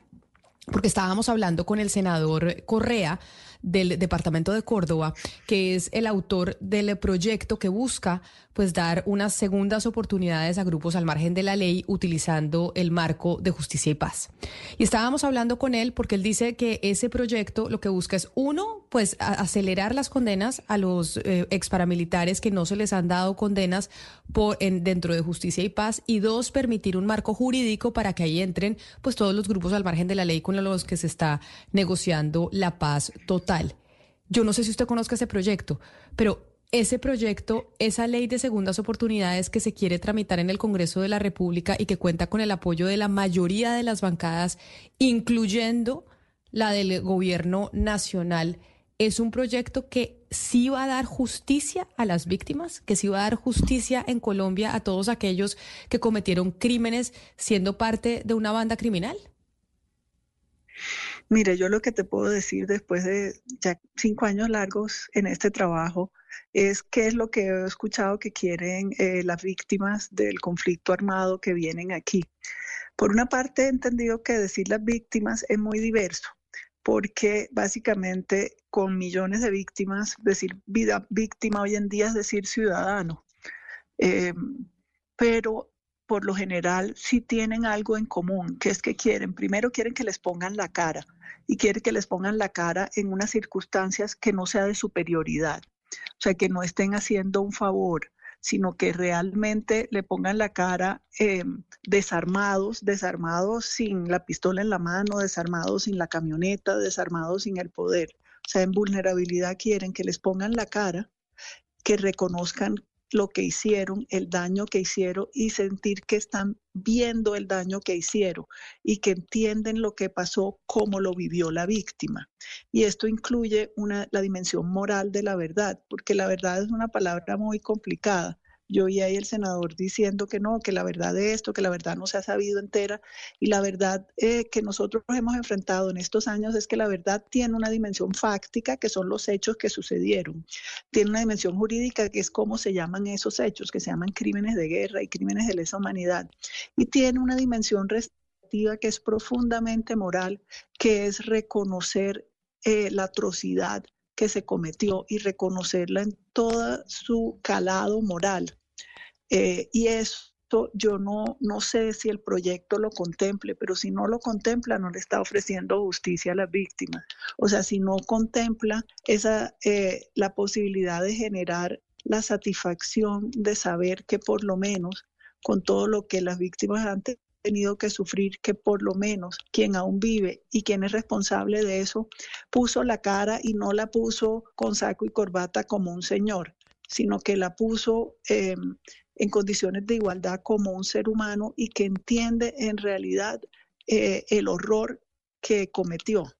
Y esa, esa sensación de que el otro realmente entiende el horror que cometió es lo que es muy difícil de, de construir, incluso de que un sistema de justicia eh, lo pueda producir. Yo creo que aquí en la JEP hemos hecho un gran esfuerzo porque eso sea así, porque se comprenda. Y eso es, después de años de trabajo, lo que ustedes ven en las diligencias. Cuando en una audiencia de reconocimiento lo que ustedes deben poder ver es gente que fue responsable del horror y que entiende la dimensión moral del sufrimiento causado. Eso es muy difícil. Em, yo a veces pensaría, cuando veo el proceso, veo lo difícil que es, incluso para los comparecientes, para los ex guerrilleros, pienso que em, sería más fácil irse para la cárcel que poner la cara más en las cárceles colombianas, pues que si uno tiene recursos, pues no está en tan mala condición que si no los tiene. Que hubiera sido más fácil para irse a un patio de eh, un patio de comandantes y pasarse los cuatro años ahí que poner la cara. Pero creo que es más poderoso y, más necesario y más sanador para esta sociedad que la gente ponga la cara, que la ponen la cara en la madurez de la vida, pero que pongan la cara y que reconozcan todo el horror que causaron. El mismo compareciente que escuché ayer, que fue la última versión de un mando medio, decía que él ahora tiene hijos, que tiene unos hijos pequeños de 5 y 2 años y que el amor que él siente por esos hijos es lo que le permite entender lo que sienten las familias que perdieron a sus hijos y que él antes no lo entendía, pero que él ahora entiende eh, lo que hizo y que lo que él más quisiera, porque le estaba hablando a una señora, es el saber dónde estaba ese hijo para poderlo ir, desenterrarlo y entregárselo, que obviamente no puede hacer eso, pero, pero tenía, realmente los que estábamos presentes vimos la sinceridad con la cual él manifestaba eso. Eh, y es un proceso que, que no se da de la noche a la mañana, pero que yo creo que es indispensable en cualquier proyecto y también va a haber una resistencia, se imagina uno, como la resistencia que había aquí el primer día cuando empezaron a llegar los comparecientes del ejército también y de, y de la, FARC em, a poner la cara. Y el primer día no hay esa voluntad, esa voluntad se va construyendo y se va construyendo a través de la escucha de todos los relatos de las víctimas y de la gran acumulación de víctimas. Porque es que son tantas que, a un ser humano le cuesta trabajo no escuchar. Eh, si es una, puedes decir, no, eso es mentira que lo pusieron a hacer trabajo forzado, pero luego viene la segunda, viene la tercera, viene la cuarta, ya cuando vas por 100, pues dicen, no, eso y lo dicen los mismos comparecientes, eso tiene que haber pasado. O sea, hay sitios del país donde lo que pasó fue el horror y tiene que haber pasado porque son tantas personas que llegan a contar las mismas cosas que no hay como negarlo. Creo que eso es lo importante y lo otro pues será cuestión de la política. Magistrada de la JEP, Julieta Lemetre, gracias por estar con nosotros hoy aquí en Mañanas Blue. Y si es verdad, en Colombia se ha vivido mucho dolor y por eso ojalá que podamos seguir sanándolo como es eh, pues este primer paso de la justicia transicional en ese proceso de paz con las FARC. Mil gracias por haber estado con nosotros hoy aquí en Mañanas Blue. Mil gracias a ustedes y que tengan un buen día. Gracias. Pues precisamente de esto era lo que empezábamos hablando hoy a la media mañana con el senador Correa, de ese proyecto que busca, entre otras cosas, generar una justicia transicional. Ese proyecto va a generar esto que dice la, magistrada Lemetre, que es tan importante para las víctimas conocer la, conocer la verdad y además tener a los victimarios enfrente reconociendo lo que hicieron. Pues eso es lo que seguramente tendremos que hablar a fondo con el senador Correa. Nosotros vamos a hacer una pausa y ya regresamos en Mañanas Blue.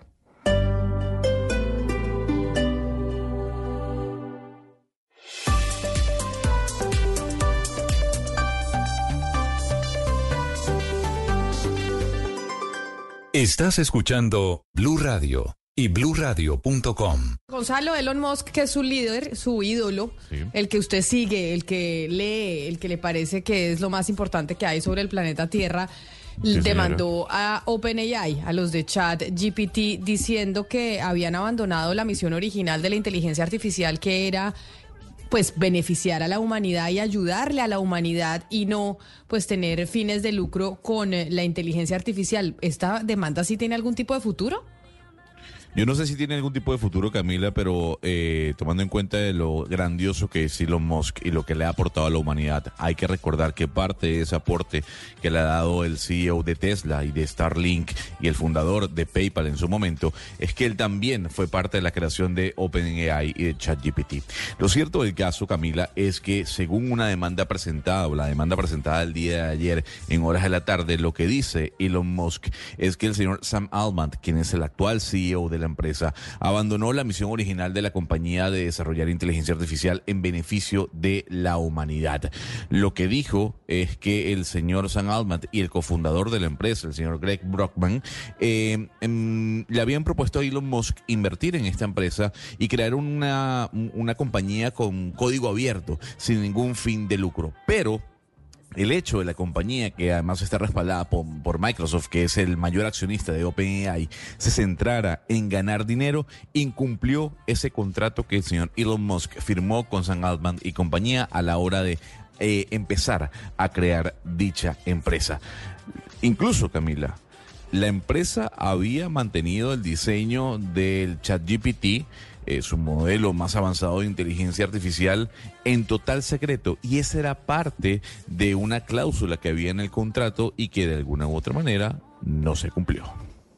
Vamos a tener reforma tributaria en el segundo semestre, sí o sí confirmado. Sebastián, no me lo cuenta ahorita que volvamos eh, de la pausa y de las noticias del mediodía, porque sumado a eso, ya vamos a tener los detalles de cómo va a funcionar la banca en línea de manera gratuita, ¿no? Este Open Finance que está haciendo el Banco de la República, que ya va a permitir en el 2025 que usted me mande plata, así estemos en bancos diferentes sin que nos tengamos que, que pagar una comisión. Más rápido, más barato y además le tengo a la persona que está haciendo eso en el mismísimo Banco de la República.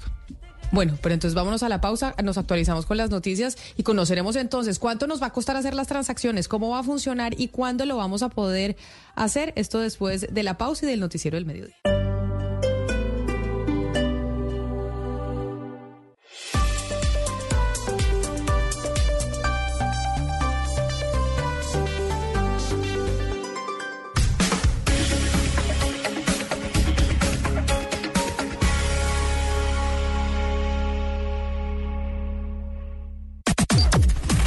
Las noticias del mediodía en Mañanas Blue. Al mediodía lo actualizamos a usted de las noticias más importantes que están sucediendo hasta ahora en Colombia y en el mundo de la mano del servicio informativo de Blue Radio. Avanza la audiencia para definir la libertad de Salvatore Mancuso ante la sala de audiencia de justicia y paz. Para la fiscalía, el ex jefe paramilitar cumple las condiciones para quedar libre. Damián Landines. Sí, señora Camila, pues esta diligencia que se adelanta desde las 9 de la mañana, hubo varios informes que ya presentó la fiscalía con todos los pendientes que tiene en la justicia Salvatore de Mancuso en medio de su audiencia para definir la libertad del ex jefe paramilitar en estos momentos. Tiene 45 procesos eh, con sentencia por 37 mil hechos criminales y otros 29 trámites para imputación, esto específicamente por 15 mil casos de violencia. Como usted lo decía, Camila, pues avanza esta audiencia y en estos momentos pues la Fiscalía considera que se cumplen los requisitos para que se le conceda la libertad. Escuchemos a la fiscal del caso. Fijada por la Sala de Conocimiento de Justicia y del Tribunal de Barranquilla y por eso su señoría la Fiscalía le solicita que este término de libertad a prueba lo empiece a descontar el señor Salvatore Mancuso a partir de la ejecutoria de la decisión que le conceda la libertad a prueba. Eh, su señoría ha escuchado atentamente lo que ha dicho la defensa y considera la Fiscalía que están cumplidos los requisitos para que se le conceda al señor Mancuso la libertad a prueba. Esa es la postura de la Fiscalía, su señor. Camila, además de esta postura que entrega el ente de investigados, representantes de víctimas como por ejemplo José Acendra dice que si reúne todos los, todos los requisitos de ley, pues eh, tiene en derecho a que se le conceda la libertad a Salvatore Mancuso, que en medio de esta audiencia señaló que ha regresado al país, recordemos, eh, regresó deportado desde Estados Unidos porque considera que hay garantías para que avance su proceso en la justicia y además también para que cumpla su rol como gestor de paz. 12 del día, tres minutos. Gracias, Damián. Y desde la cumbre de CELAC, el presidente de la República, Gustavo Petro, se pronunció sobre la decisión de suspender la compra de armas a Israel y aseguró que ya se están buscando nuevos proveedores. La información, Caterina Ávila. Desde San Vicente y las Granadinas, el presidente Gustavo Petro explicó su anuncio de no comprar más armas a Israel. Aseguró el presidente que no hay nuevos contratos, pero dijo que van a buscar reemplazar los que ya se tienen. No hay ningún nuevo contrato para compra de armas y estaremos buscando el reemplazo de lo que ya se adquirió, las contrataciones vigentes de mantenimiento de esas armas para liberar a Colombia de una relación militar internacional que no le conviene ni a Colombia ni a América Latina. El mandatario agregó que busca liberar a Colombia de una relación militar internacional que no le conviene ni a Colombia ni a América Latina. Sin embargo, no especificó a qué países se les comprarían las armas. Y precisamente sobre eso, el pacto histórico, el partido del gobierno del presidente Gustavo Petro está cerrando filas esta mañana en defensa de esa decisión del mandatario de terminar los contratos de compra de armamento a Israel. Esto obviamente en medio de las tensiones por el conflicto en la franja de Gaza. Andrés Carmona, ¿qué han dicho y cómo están cerrando filas? Así es, Camila, se trata de un comunicado que expidió hace pocos minutos la bancada del pacto histórico en el Congreso, en el que respaldan la decisión del gobierno de suspender toda compra de armas al Estado de Israel según ellos, en coherencia al discurso antibelicista que tiene el presidente de la República luego de lo que fue ese ataque de las fuerzas de defensa israelíes que según ellos eh, dispararon de forma indiscriminada contra civiles palestinos que se encontraban esperando ayuda humanitaria y comida y que deja hasta el momento cerca de 150 personas asesinadas y más de 700 heridos. Respaldan la decisión del Ministerio de Relaciones Exteriores en su condena enérgica a la acción violatoria del derecho internacional humanitario y la decisión de convocar al embajador de Israel en Colombia, Gali Dagan, en respuesta a sus declaraciones en la red social X, ya que considera que estos comentarios son contrarios a las relaciones diplomáticas y al acuerdo 41 de la Convención de Ginebra. Incluso respaldan la idea del presidente Gustavo Petro de que el mundo tiene que llegar incluso a un bloqueo del Estado de Israel. Entre tanto, la Defensoría del Pueblo emitió una alerta temprana por el riesgo en el que se encuentran los habitantes de Jamundí en el Valle del Cauca por las acciones de las disidencias de las FARC. Otra vez, Mateo Piñeros. Las disidencias de las FARC al mando de alias Iván Mordisco están instalando retenes ilegales en Jamundí y también pancartas alusivas a este grupo ilegal. Los principales afectados son los pueblos indígenas de esa zona, pues este grupo ilegal está buscando un control social de la población en ese municipio. El defensor del pueblo, Carlos Camargo. Tenemos conocimiento de casos en los que si una persona no porta o no tiene el carné de las juntas de acción comunal, es retenida por la guerrilla, incluidos adolescentes y mujeres.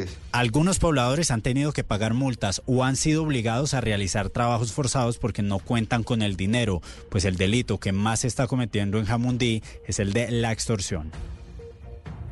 Gracias, Mateo. Y con el hallazgo del cuerpo envuelto en sábanas de una mujer en la Comuna 13 de Medellín, qué horror, asciende a 15 el número de mujeres que han sido asesinadas este año en el departamento de Antioquia, donde las alertas pues están completamente encendidas. Sector David Santamaría.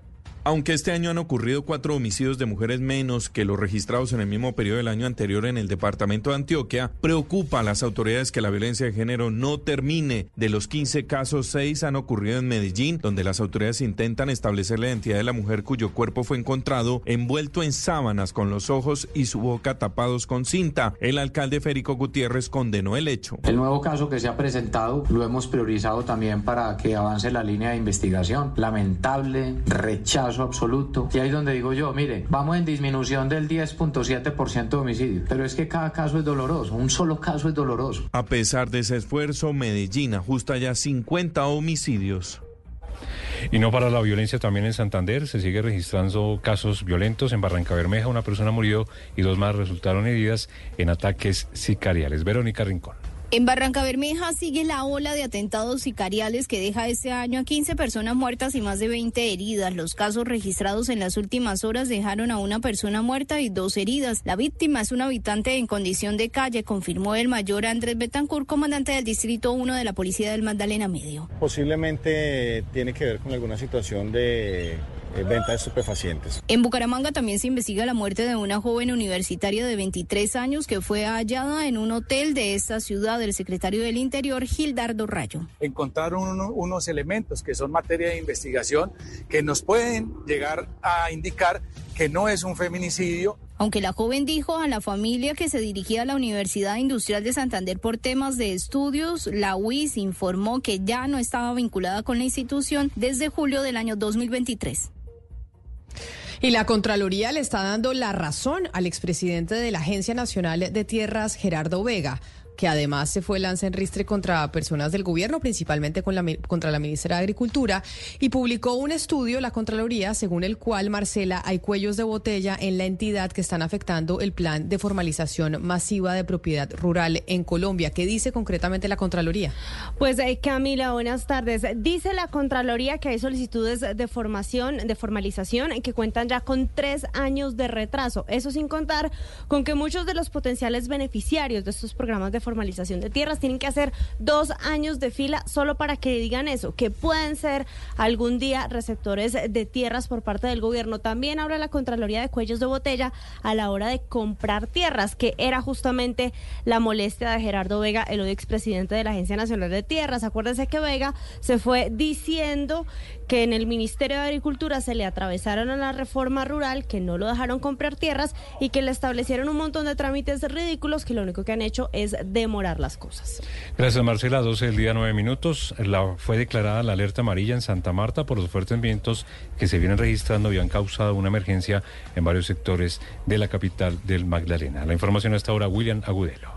Las fuertes brisas que azotan a Santa Marta desde esta semana han conllevado a la declaratoria de alerta amarilla en la ciudad por parte del IDEAN. Los vientos que superan los 50 kilómetros por hora han causado que se caigan árboles y hasta la pared del cementerio San Miguel, ubicado en el centro de la capital del Magdalena, se cayó debido a las fuertes brisas. La loca, como es conocida este fenómeno en la región, también ha generado que se presenten olas de 2.5 y 3.2 metros de altura, de esta manera, por 72 horas se ordenó la restricción para el zarpe de embarcaciones de pesca artesanal, así como la concurrencia de deportes náuticos en las playas de Santa Marta.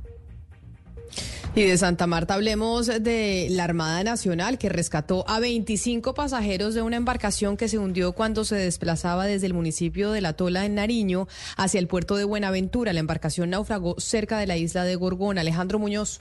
Tras el llamado de auxilio por parte de 25 pasajeros que tenían a morir en medio de aguas del Pacífico. La Armada Nacional rescató la embarcación y a los pasajeros que estaban a punto de hundirse. El viaje lo emprendieron desde el municipio de La Tola en el departamento de Nariño y tenían como destino el puerto de Buenaventura en el Valle del Cauca. La embarcación naufragó cerca de la isla Gorgona. El teniente de navío Rafael Ramírez es el comandante del buque anfibio de la Armada de Colombia. Nuestra unidad realizó una maniobra de salvataje apoyando el control de averías de 03 vías de agua de esta motonave, llegando por fin a Puerto Seguro en Puerto Almarales, dejando la motonave para que así puedan ser rescatados y llevados y transportados hacia sus sitios de destino. Al interior de la embarcación transportaban víveres, madera y otros elementos y en lo corrido del año la Armada de Colombia en el Pacífico colombiano ha logrado rescatar con vida y evacuar a por lo menos 50 personas que han sufrido emergencias en el mar.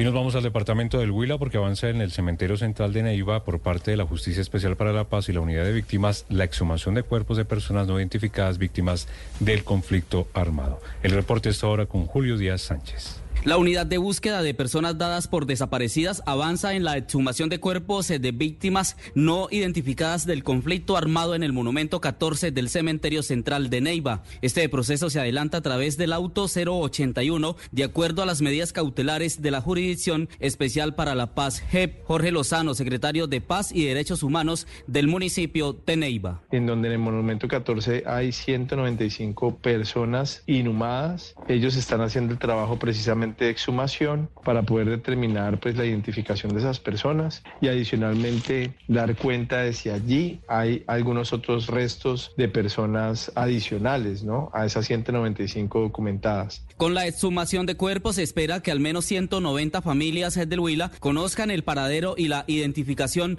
de sus seres queridos.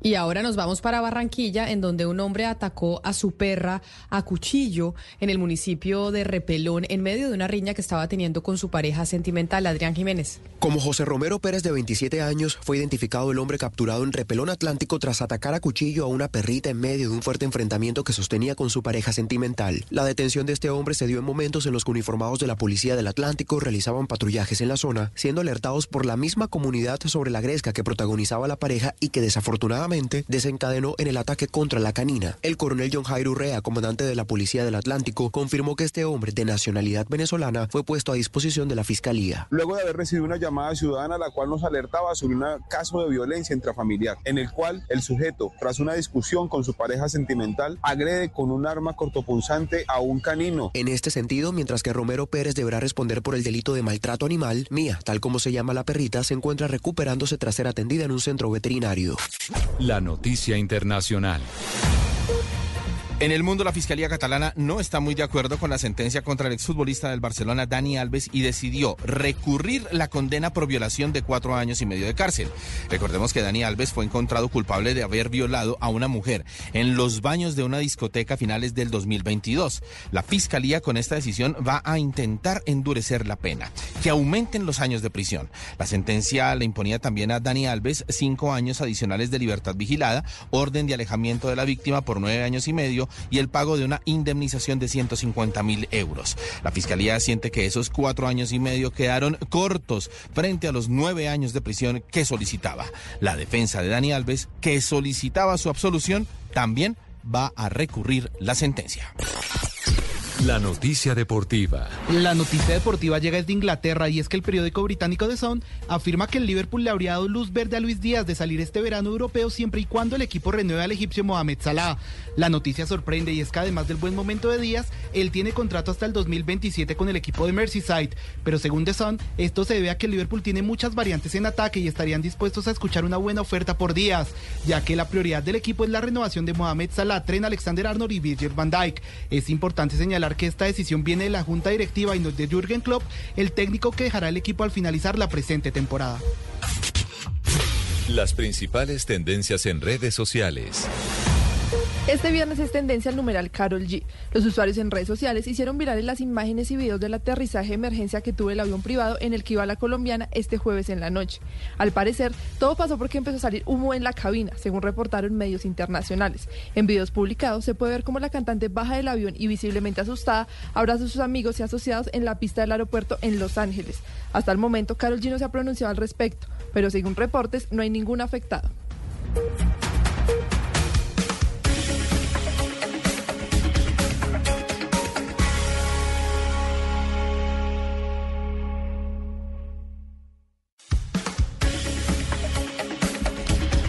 Son las 12 del día, 16 minutos, y les damos la bienvenida nuevamente aquí a la edición central de Mañanas Blue, a quienes estaban en sus noticias locales en Cali, en Barranquilla, en Bucaramanga.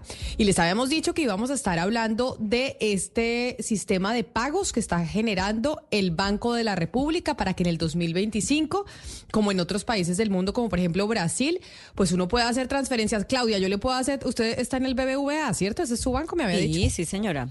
Veo, yo soy Bancolombia. Aquí la mayoría de la mesa somos Bancolombia, usted es la niña diferente de este, de este equipo de trabajo, pero quiere decir que entonces ya si le voy a pasar a usted la plata, no me va a costar.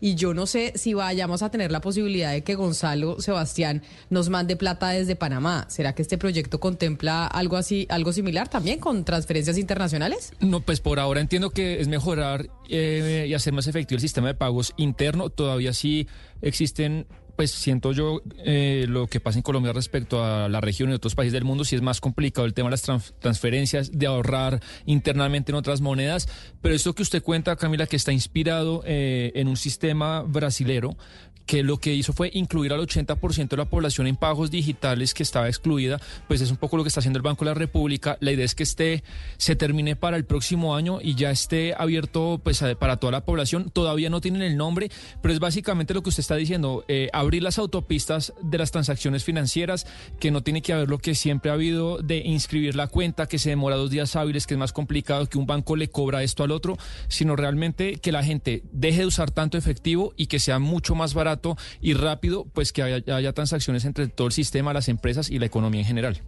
Pues como usted lo había dicho, tenemos a la encargada de este proyecto que se empieza a materializar en el 2025. Así que si tienen preguntas, obviamente los de la mesa, pero usted que está viéndonos a través de nuestro canal de YouTube, puede escribirnos ahí en el chat, nos manda su pregunta y nosotros se la trasladamos a ella, o si no, también en el 301-764-4108, que es nuestra línea de WhatsApp. Doctora Ana María Prieto, directora del Departamento de Sistemas de Pago del Banco de la República. Mil gracias por estar con nosotros. Bienvenida. Camila, muchas gracias por la invitación, un gusto. Nosotros desde hace semanas hemos venido hablando del tema porque nos parece muy interesante que esto se vaya a poder eh, lograr en Colombia. Corríjame si es cierto o si no es cierto que entonces a partir del 2025 con este sistema que va a eh, montar el Banco de la República, yo le voy a poder pasar plata a Claudia que está en un banco distinto al mío sin tener que esperar días y sin que me estén cobrando 7 mil pesos la transacción. Eso es lo que estamos buscando, que todos los colombianos podamos originar nuestros pagos y transferencias a cualquier familiar, amigo en tiempo real, eh, 24-7-365 y desde cualquier cuenta, cualquier cuenta. ¿Tienen ustedes eh, alguna idea de, de qué manera o alguna estimación la gente va a pasarse de las transacciones de efectivo a transacciones digitales? ¿Cómo sería ese proceso a través de este nuevo sistema? Sí, hoy el 70% de las transacciones cotidianas en el país se hacen en efectivo. El país tiene una sobredependencia del efectivo y es a eso lo que estamos buscando que todos los ciudadanos tenderos eh, tengan también una opción de pago digital que es a todas luces más conveniente, más ágil en la manera como se va a mover el, efectivo. En la medida en que eh, las personas vean que todas las entidades financieras hacen parte de este nuevo ecosistema. Eh, esperamos pues que sea una transición muy rápida que, se dé. Eh, vamos a hacer una mm, campaña, una promoción para explicar las características de este nuevo ecosistema y de qué manera pues todos vamos a poder utilizarlo. Directora Ana María, algo que es costosísimo es incluso trasladar dentro del mismo banco de una cuenta a otra, como digo, del mismo banco, pero en diferentes partes del país, es decir, eh, de Bogotá a Barranquilla, de, Barranquilla a Cali.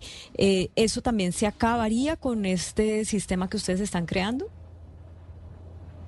Pues yo creo que hoy en día tenemos una tecnología que nos permite ser más eficiente en todos los procesos eh, de, pago y transaccionales y estamos buscando que haya eh, pues eh, una traducción en precios de esas eficiencias, tratando de que esos costos desaparezcan o que realmente vayan muy cercano a cero. la experiencia brasilera, que es la que todos hemos tenido tan de cerca a lo largo de este proceso, el PIX en Brasil nos muestra que es posible hacer envío de dinero a costo cero. Señora Prieto, ustedes todavía no tienen el nombre del sistema. Eh, ¿Cuál va a ser el mecanismo del nombre? ¿Van a ser, se los van a inventar ustedes? Eh, ¿Cómo va a ser el proceso para que este sistema tenga un nombre? Porque todavía no, ustedes no lo han acuñado. Hemos hecho un, recorrido interno, eh, incluso con, eh, de la mano de la industria financiera. Nosotros tenemos un comité eh, de pagos con toda la industria donde participan diferentes tipos de entidades, los bancos, pero también fintechs, proveedores de tecnología. hemos recibido recomendaciones, digamos, de estos expertos, pero estamos en un proceso con una agencia, digamos, vertimos esos insumos ya a una agencia creativa que nos está ayudando a definir un nombre que va a ser muy poderoso porque es el distintivo con el cual vamos a poder reconocer ese nuevo servicio o nueva forma en la que vamos a poder hacer transacciones y pagos. Doctora Prieto del Banco de la República, aquí hay alguien que va a dejar de ganar plata. Porque hoy en día, cuando yo hago transferencias, me las cobran. Por lo menos en mi banco. Acá me están escribiendo otros bancos que me dicen que en Scotiabank, que en Itaú y que en otras eh, plataformas no están cobrando las transferencias. A mí me las cobran cuando yo le hago una transferencia a un banco que no es el mío o es un chicharrón si yo quiero hacer una transferencia, por ejemplo, a David Plata. De verdad que trato, es que trato ni de pasar plata a David Plata porque me queda muy difícil. ¿Qué va a pasar con esas empresas, bancos que van a perder esa fracción del mercado que hoy les significa las transacciones en línea? Pues yo creo, Camila, que en realidad es una apuesta para ampliar la torta, para que tengamos muchas más transacciones y oportunidades eh, de inclusión financiera más tangibles que las que hoy tenemos. Em, la, apuesta, digamos, es a que podamos tener una economía más formal, a que le robemos tajada al efectivo, que como mencionaba, eh, hay una sobredependencia tan alta. Eh, y en esa medida las entidades lo que va a haber es un cambio de negocio eh, basado en unas estructuras tarifarias y ahora más bien en unas propuestas, digamos, de, de productos de tipo crédito, seguros. Eh, en donde probablemente va a haber es un modelo de negocio diferente que el que hay hoy y generando pues más bien unos pagos y transacciones eh, a cero costo o a tarifa muy reducida. Directora Ana María, ¿qué va a implicar esto para los bancos que me imagino que no están muy contentos porque pues buena parte de sus ingresos vienen de estas tarifas que cobran eh, a todos sus clientes? Eh, ¿Cómo ven ustedes, eh, digamos, la evolución del sistema bancario luego de que entre a funcionar este sistema que ustedes van a implementar en el Banco de la República? En realidad, Claudia, yo creo que hemos recibido un acompañamiento por parte de la industria eh, muy, muy beneficioso. Yo creo que todos entendemos que este es el futuro del sistema financiero y del funcionamiento eh, de la economía en general digitalizado. Eh, hoy en día y después de la pandemia en particular, eh, Colombia ya tiene, digamos, eh, unos mecanismos para hacer esos envíos de dinero gratuitos. Tenemos un sistema llamado Transfillado, donde a pesar de que no es masivamente utilizado, pues sí ha habido eh, unos volúmenes interesantes y hoy ahí ya es posible hacer esas transacciones a cero costo. este proyecto lo que va a hacer es ampliar y apalancarse en esos esfuerzos para que cada vez más colombianos, más segmentos, más tenderos, pues puedan aceptar y hacer uso de, esta, de estas nuevas tecnologías. Directora Prieto, le pregunto desde Panamá porque aquí el tema de la digitalización del pago eh, es, se ha adelantado muchísimo en los últimos cuatro años, pero ha surgido una preocupación y es la alta evasión fiscal frente al pago digital de transacciones. ¿En Colombia también le preocupan ese tema? ¿Cómo se puede evadir impuestos a través del pago eh, digital? Sí, yo, creo lo que nos ha mostrado la experiencia internacional que hemos podido también eh, aprender de, muchos otros países donde están más avanzados en esta senda de digitalización es que los pagos también ayudan o son una herramienta de política pública para la formalización. Eh, no solamente por la, traza, digamos, de la, de la, información que queda allí, sino también porque en muchos casos es la puerta de entrada, por ejemplo, para la inclusión financiera. Eh, entonces lo vemos es como, como positivo, no solamente para poder hacer las transacciones, sino porque le entregamos al país una herramienta que va a favorecer otros propósitos de política pública como la formalización, por ejemplo. Como le pregunta mi compañero desde Panamá, ¿este sistema que están haciendo desde el Banco de la República también contempla que existe la posibilidad de hacer transacciones internacionales? que dentro de ese misma dentro de esa misma plataforma Gonzalo me pueda pasar plata a mí de Panamá a Colombia? No en el inicio, Camila, no arranca, digamos, con ese caso de uso eh, de pago transfronterizo, pero sabemos que ese es una necesidad, por ejemplo, para las remesas y otros eh, tipos de, pagos eh, entre, países. Entonces, en la agenda de desarrollo, de escalabilidad de mediano y largo plazo, es previsto hacer el análisis de ese caso. Y, y, le pregunto, ¿qué empresa va a ser la encargada de generar toda esta plataforma digital? Porque esto es un andamiaje importantísimo de transferencias de pagos y pues esto no lo hace el Banco de la República. Lo diseña, pero imagino que lo subcontrata o se está generando todo el sistema dentro del propio banco. Eh, nosotros eh, eh, hicimos un proceso de selección de ese proveedor tecnológico. a finales del año pasado seleccionamos ya y dimos a conocer el nombre de ese proveedor, es ACI. que es una experta internacional, muy, con mucha experiencia, digamos, en, en, estos sistemas de pago y en particular inmediatos. Es proveedor también de otros bancos centrales. Con ellos arrancamos ya desde este año a, a hacer pues todo el proceso de implantación de esta tecnología eh, pero hay que reconocer también que la arquitectura, que el diseño, digamos, que se eligió, em, le decimos construir sobre lo construido porque reconoce los esfuerzos del sector privado, los sistemas actuales, Transfilla, em, entre cuentas y visionamos, son tres sistemas que hoy ya existen en el país y la idea es interconectarnos con ellos em, para acelerar pues toda esta apuesta de pagos inmediatos. Directora Prieto, en este momento nos deben estar escuchando muchas personas que son o bien de la tercera edad, que no nacieron en la era digital, o personas que tal vez vienen del área rural y que empiezan su proceso de bancarización y que a veces no entienden muy bien cómo son estos procesos y les da un poco de susto. Mi pregunta es, pues tiene eh, dos vías. Una, cómo tranquilizarlos de que esto es eh, completamente eh, seguro y lo otro, qué programas tienen ustedes o cómo van a hacer un poco de pedagogía digital para estos públicos. Sí, muy importante esa pregunta porque todo el diseño ha estado siempre pensado precisamente en ese usuario, algunos muy digitales eh, y otros no, no tanto como, como usted lo menciona. Eh, de tal manera que la experiencia de usuario que se ha diseñado en la regulación que expidió a finales del año pasado el Banco de la República para darle vida a este ecosistema está pensada para que sea una experiencia ágil, pero es muy sencilla. Vamos a poder consignar unas llaves, como nosotros le denominamos, que básicamente es el celular, el correo electrónico eh, o nuestra cédula, entre otras opciones, que va a ser el identificador con el cual eh, me van a poder enviar transacciones. ya no necesito ingresar el número de cuenta y otros campos que se vuelve pues una experiencia engorrosa, a veces compleja y que termina la persona abandonando la transacción. Eh, solo ingresando ese dato y el monto, pues ya será, eh, digamos, lo único que se necesita para hacer el, el, pago o la transferencia. Pero vamos a hacer toda una campaña, digamos, de promoción, pedagogía, eh, de educación, si se quiere, alrededor del funcionamiento del nuevo ecosistema. Lo va a orquestar el Banco de la República, pero lo vamos a hacer de manera coordinada con todas las entidades financieras. solo preciso que esta es una transacción que nace y termina en una cuenta, es decir, estamos siempre viajando a través eh, de las entidades financieras o CEPES o cooperativas que en Colombia son las entidades autorizadas para captar recursos del público y ofrecer cuentas. Entonces, eh, tenemos todo el andamiaje de seguridad propio, digamos, del, sector financiero eh, para asegurar pues, que la transacción sea, sea segura. Pues directora, directora Ana María Prieto, directora del Departamento de Sistemas del Banco de la República, mil gracias, felicitaciones por esto y bueno, el 2025 es que ya va a empezar a funcionar.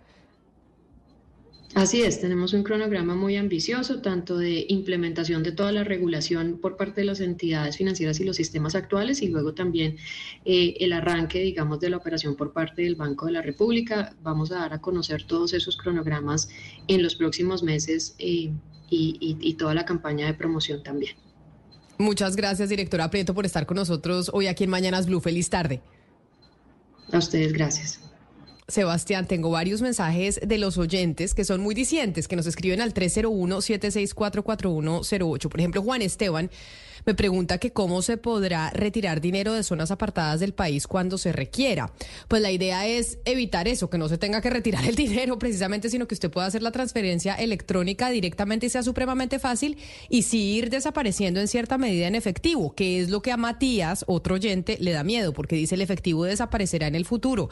Yo sí extrañaría el anonimato del pago análogo. La vigilancia al ciudadano se vuelve abrumante porque si usted todo lo hace digital, pues ya hay una trazabilidad directa de a dónde pagó, a quién le pagó, para dónde movió su plata, que no es tan fácil con el efectivo, que es casi que imposible con el efectivo. Es que el, efectivo está metido en las venas de, de nuestra cultura, el colombiano, tanto para lo legal como lo ilegal, eh, pero pues hay que entender que en 2023, eh, como lo decía la doctora Prieto, tenemos un manejo efectivo impresionante. De cada 10 transacciones, 7, imagínese Camila, son en efectivo y eso tiene un costo de almacenamiento eh, o porque se rompe, también los billetes se, van- se van quedando en, en desuso.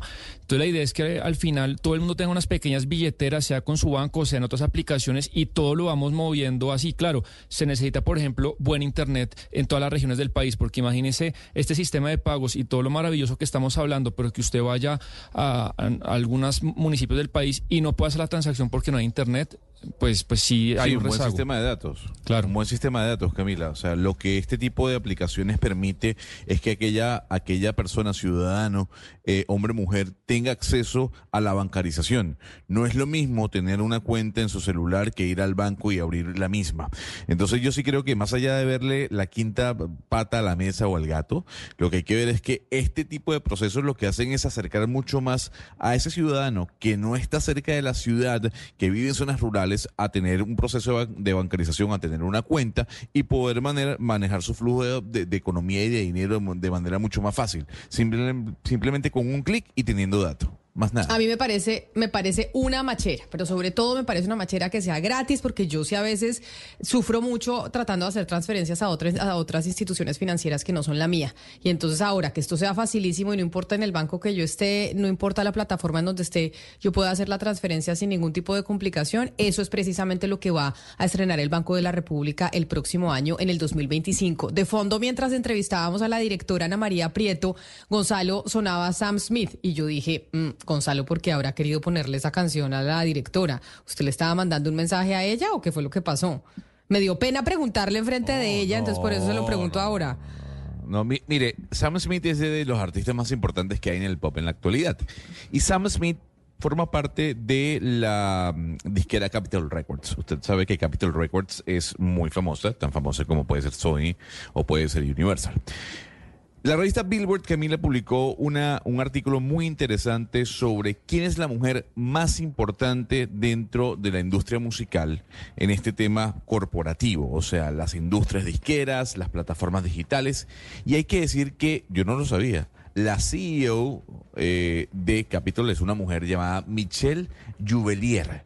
Michelle Ju- Juvelier llegó a Capitol Records en el año 2021, Camila, eh, y se transformó en la CEO eh, de la compañía hace un año y medio. La señora ha hecho, bueno, que la empresa gane una gran cantidad de profit hablando en números. Y no solo eso, viene dado también por Sam Smith, las ventas que ha generado este cantante y algo muy importante, la estrategia que ha planteado la CEO de la empresa frente a lo que significa TikTok.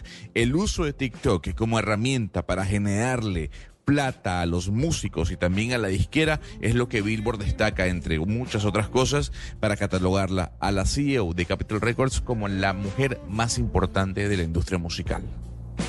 Y ya que usted dice de estrategias empresariales, los oyentes tienen que saber que claramente como cualquier trabajo, aquí tenemos un chat de compañeros de programa. Y por ese chat pues nos escribimos muchas cosas laborales, pero los fines de semana pues nos escribimos cosas que no son tan laborales. Y el fin de semana pasado, usted nos escribió, Gonzalo, al equipo de trabajo que nos recomendaba una película, por si no teníamos que ver el fin de semana, porque el fin de semana pues uno aprovecha para, para leer, para ver películas, series, y usted nos recomendó la película de Blackberry. ¿Cierto? Nos recomendó internamente por WhatsApp que nos viéramos la, la película de Blackberry que está en Amazon Prime, ¿cierto? Sí, señora, está en Amazon Prime, exactamente. Bueno, para que no diga que yo no le hago caso, la vi. Dije, le dije a mi esposo, oiga, Gonzalo nos recomendó esta película, veámosla porque no teníamos como en la cabeza que ver, a pesar de que pues ya vienen los Oscar y hay que empezar a salir de las películas de los Oscar. Y vi Blackberry y me pareció buenísima, Gonzalo. Buena Gracias por la recomendación. Sí, Buena buena, película. película. Sufrí mucho, sufrí mucho con un- una historia real empresarial que nos tocó a nosotros porque creo que todos en esta mesa usamos BlackBerry y vivimos la vida, el nacimiento y la muerte del BlackBerry gracias a- al iPhone que ahora pues muchos tienen y gracias al Android. Pero qué buena película. Así que si no tienen plan para, para este fin de semana de verse alguna cosa, esa es una buena opción. Así que gracias por la recomendación. No, para nada. Yo sabía que le iba a gustar Camila, a pesar de que a veces tenemos diferencias en los gustos del mundo del cine. Aquí lo importante es que yo rescato sin dar spoiler es qué mal se veía China en aquel entonces, ¿no, Camila? O sea, qué mal veíamos a China y tal vez la capacidad tecnológica que tenían para aquel entonces, que digamos que de alguna u otra manera generó un conflicto dentro de la empresa. Eso por un lado. Y por otro lado, sin duda alguna, Steve Jobs marcó un punto y aparte en lo que fue el futuro de BlackBerry. Pero además, Un Gonzalo- datico, ¿no?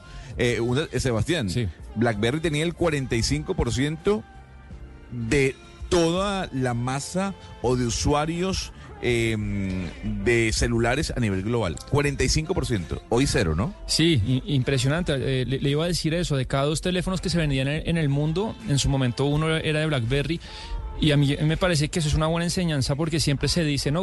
Un poco esa, no sé si envidia, odio que algunas personas le tienen a las grandes multinacionales que piensan que son eh, monstruos que nunca se van a acabar, que siempre van a ser ricos y no es verdad. Hay auge y caída de grandes imperios empresarial- empresariales porque no se renuevan, porque no lo hacen bien. Ha sido Blockbuster como la entrevista que usted nos trajo, ha sido BlackBerry, ha sido una cantidad de empresas que pueden ser monstruos, pero si no se adaptan a los momentos y a las necesidades de su tiempo, pueden colapsar como fue pues el caso BlackBerry.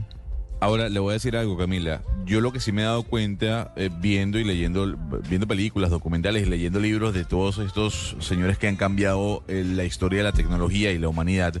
Vea, Gonzalo, hay que ser acá malo, tengo ¿no? un BlackBerry. Hay que- Ah, mira, tiene un BlackBerry. Sí. Mire, Nuestra productora barbaridad. Jenny, pero yo no sé por qué me lo dio a mí y no vino ella a mostrarlo, que ella dice que lo usa como radio. Acá, lo- acá lo tengo. Esto es una pieza de museo, Jennifer. Es una pieza de Para que se museo, metan a YouTube para verlo. Acá yo, lo tengo, yo- Camila. Yo no sé, yo no sé si usted se, se- se ha dado cuenta que todos los grandes genios de este mundo tecnológico son cascarrabias, ¿no? O sea, es que Jobs era un patán. El señor Bezos no es que sea el hombre más simpático del planeta. Los creadores, ambos de BlackBerry, en su momento se transformaron en personas despreciables. Y así sucesivamente, ¿no? ¿Será que uno tiene que ser así para lograr el objetivo? Oh, por favor, lo hemos hablado acá. Usted, no para, mejor dicho, que, que usted sea genio no justifica que usted sea una persona maltratadora, ni una persona eh, despectiva, ni, ni una persona que... Pues exigente sí, pero es que uno puede ser exigente sin ser maltratador. Entonces no dejemos que haga carrera esa cosa de que como eran genios y como nos cambiaron el mundo y nos dieron tantas eh, facilidades a través de la tecnología, entonces pues eh, desestimamos lo que hicieron, porque es que cuando uno lee la biografía de Steve Jobs, Dios mío, encuentra que era un ser humano eh, muy, eh, por decirlo menos, muy desagradecido, porque a los propios papás que lo adoptaron, que lo criaron, eh, pues realmente no les daba el mejor trato, ni a su primera hija. No le Pero puedo creer lo que no le puedo creer lo que estaba mostrando Sebastián ahí ahorita, perdóneme Claudia, cambiando el tercio y volviendo al anterior, el celular, el BlackBerry que tenemos todavía sobreviviendo en la mesa. O sea, increíble que tengamos todavía un BlackBerry, eso parece de otra época.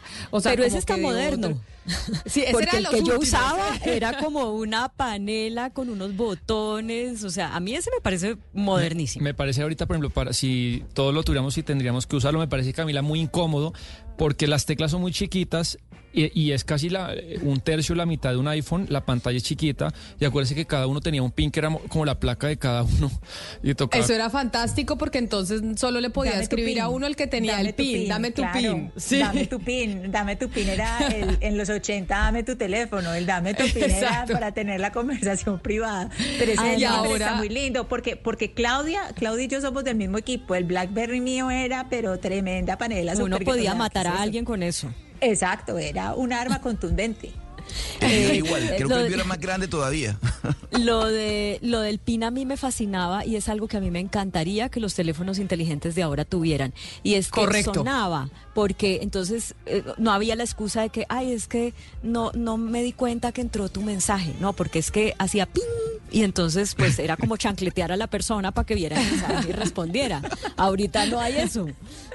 No, pero, imagínese que, todo no, no, sonara. Pero Claudia, sí, sí. tú- usted puede ir al celular y poner en configuraciones, quiero que No, no, suene era el- diferente, el era WhatsApp. diferente. No, no, no. Lo- si, usted se acuerda bien, con BlackBerry era diferente. Era una cosa que uno, pues de verdad tenía. Era Podía una hacer ping. tremenda. Sí. Sí, uno podía poner ping para que le para que le vibrara el teléfono y que el otro le contestara. Pues si no se la han visto, se, la- se las recomiendo, así como Gonzalo nos la recomendó el fin de semana pasado. Muy buena película y sobre todo pues que muestra esas emporios que nacen y que pues crecen así y, y que desaparecen súper rápido porque si uno no se reinventa, pues viene otro que le quita el reinado como pasó con eh, BlackBerry, que, la- que el reinado se lo quitó iPhone. Nosotros vamos a hacer una pausa y ya regresamos, porque, pues claro, el presidente Gustavo Petro se sigue pronunciando sobre el tema de Israel, sobre la franja de Gaza, y pues importante que hagamos un recuento de los pronunciamientos que ha hecho el mandatario desde hace rato, incluso antes de octubre, cuando empezó y se desató toda esta guerra en la franja de Gaza, y los pronunciamientos que han hecho otros mandatarios en América Latina. Esta es Blue Radio, la alternativa. Y volvemos aquí a Mañanas Blue a las 12 del día 43 minutos, porque sin lugar a dudas, después de lo que sucedió ayer con el trino del presidente Gustavo Petro anunciando que cortaba cualquier compra de armamento y de inteligencia al gobierno israelí por cuenta de lo que estaba pasando en la franja de Gaza, considerándolo un genocidio, que no es la primera vez que lo dice. Hoy se produce nuevamente un pronunciamiento que oímos más temprano en donde acusa a Alemania, a Francia y a otros países del mundo de ser cómplices de lo que está pasando allá en la franja de Gaza.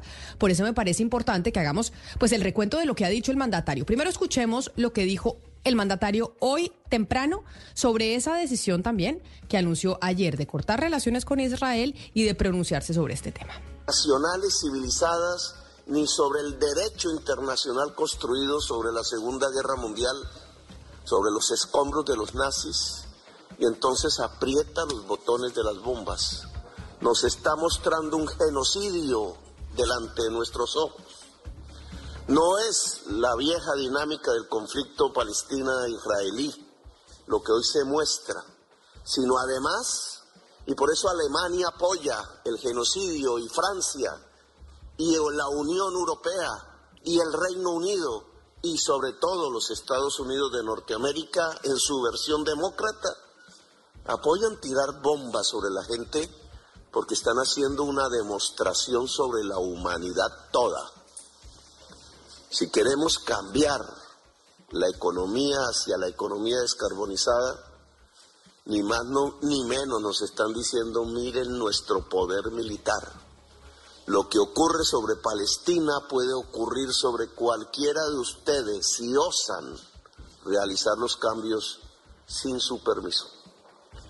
Y aquí está el primer peligro sobre América Latina y sobre el Caribe que tenemos que reconocer y sobre el cual tenemos que actuar. Hay uno segundo, más a escala americana. Nosotros tenemos un millón de muertos. Somos la región más violenta del mundo, más aún que las regiones donde se desarrolla la guerra directa, incluso el genocidio. Nosotros hemos Eso decía el presidente de Gustavo Petro hoy en la mañana, refiriéndose a esa situación en la franja de Gaza. Yo ayer, Claudia, yo no sé si usted se recuerda, si se acuerda, le decía, esta no es la primera vez, o sea, desde que empezó a suceder el conflicto en la franja de Gaza por el ataque de Hamas, el ataque terrorista de Hamas en octubre a Israel, el presidente ya se había pronunciado antes sobre este tema. Es algo que él sí tiene en la cabeza y tiene en la cabeza desde hace bastante tiempo. El 15 de septiembre, acuérdese que el ataque fue en octubre, el 15 de septiembre del año pasado, durante la cumbre del G77 más China, que se llevó a cabo en Cuba, que son pues la reunión de varios países del Pacífico y demás, hizo la comparación frente a las preguntas que hacen muchos de lo que pasa en Ucrania, de la guerra en Ucrania, con el conflicto entre Israel y Palestina. Y ahí el presidente Gustavo Petro planteó por primera vez la necesidad de dos conferencias de paz para esos dos conflictos, el de Ucrania y el de la Franja de Gaza. Y yo le pediría al G77 que también abordáramos este tema de la guerra para superarla. No porque tengamos que tomar partido entre Rusia o Ucrania, sino que deberíamos comparar dos situaciones explícitamente en el debate mundial del hoy. ¿Cuál es la diferencia entre la guerra de Rusia y Ucrania con la de Israel y Palestina? ¿Y por qué esa doble moral para asumir un gran frente de unidad humana en la guerra de Rusia y Ucrania contra Rusia y no tomar partido y sabotear la posibilidad de un gran frente humano en la ocupación de Israel en el territorio palestino si es lo mismo? ¿No sería la hora de que el G7 le planteara a Naciones Unidas y a los poderes del mundo que llegó la hora de hacer dos conferencias de paz inmediata en bien de la humanidad y para abrir los espacios de la discusión en el que el mundo sí tiene que entrar, que es una conferencia de paz sobre la guerra en Ucrania y una conferencia de paz al mismo tiempo sobre la ocupación palestina? Eso lo decía pues semanas antes de que se diera el ataque de Hamas en Israel. Y estaba en Cuba y viajó a Nueva York, a la Asamblea General de las Naciones Unidas, el 19 de septiembre, en, durante su discurso en Nueva York, el presidente pues propuso precisamente ante la ONU que fuera auspiciadora de esas dos conferencias de paz de, la de las que viene hablando el mandatario antes de que iniciara el conflicto. Les propongo acabar la guerra para tener el tiempo de salvarnos les propongo que Naciones Unidas auspicie cuanto antes dos conferencias de paz, la una sobre Ucrania, la otra sobre Palestina. No porque no haya otras guerras en el mundo como en mi país, sino porque enseñarían a hacer la paz en todas las regiones del planeta, porque ambas y solo ambas acabarían la hipocresía como práctica política, porque podríamos ser sinceros, virtud sin la cual no seremos los guerreros de la vida ha sido uno de los temas que más le ha interesado al mandatario, ¿no, Claudia? Porque estos han sido dos discursos internacionales.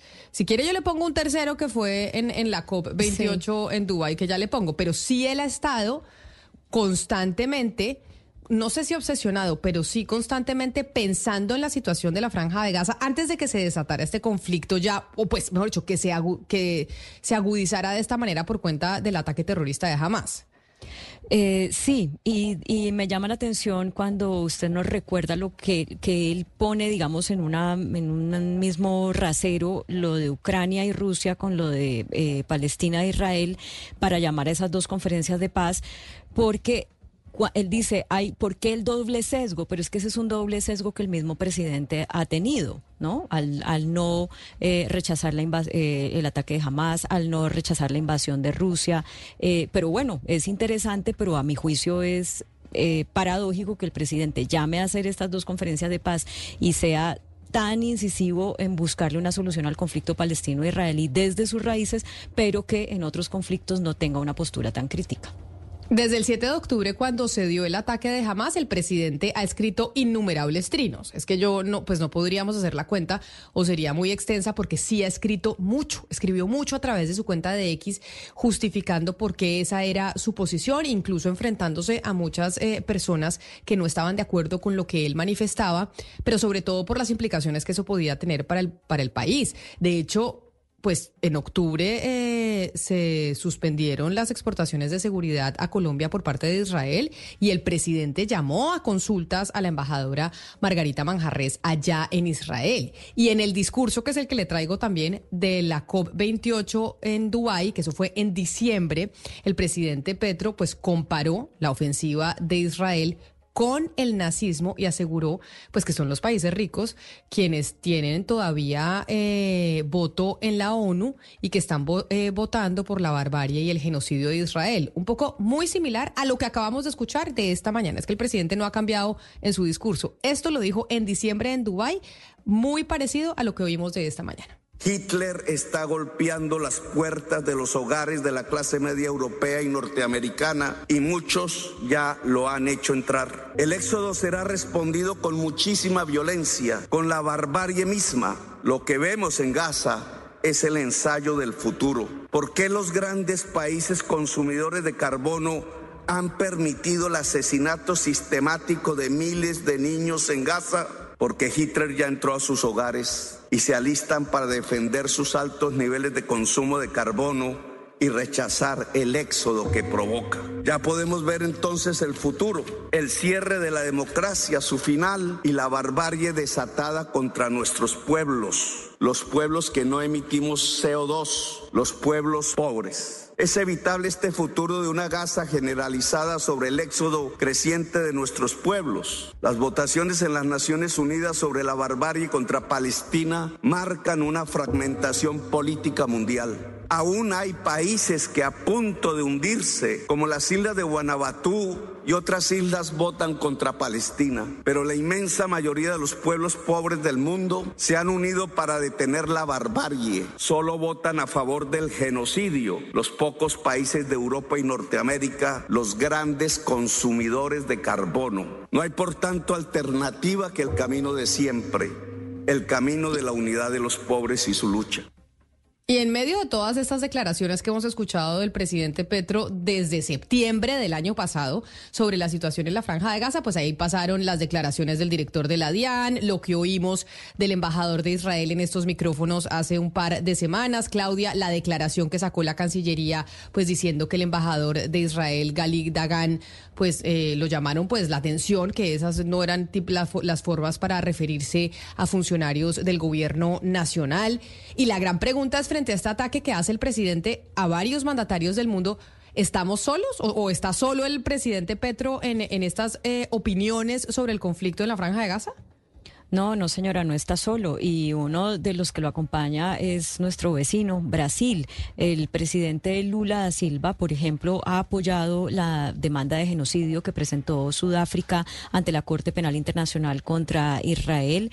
Em, se ha sumado a los pedidos de cese el fuego y de hecho, este hace que dos semanas más o menos, el 18 de febrero, em, pues hubo ya una, una situación eh, diplomática compleja para Brasil porque el presidente Lula comparó la ofensiva de Israel en Gaza con la persecución de Hitler contra los judíos durante el Holocausto.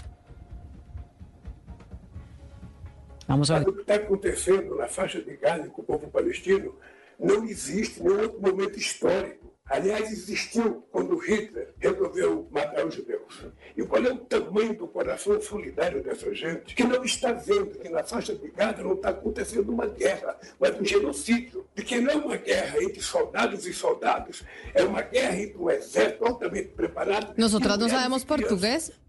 Pero más o menos ahí oímos a Lula y le entendemos a, que está diciendo que pues esto es un genocidio, que fue lo que dijo Lula también acompañando al eh, presidente Gustavo Petro, no necesariamente acompañando, pero sí esbozando una misma opinión. Yo lo que nunca entendí es por qué la reacción diplomática contra Brasil y contra Lula fue mucho más fuerte por parte de Israel que la reacción que ha tenido Israel con Colombia. Claudia, ¿usted no le pues pareció raro?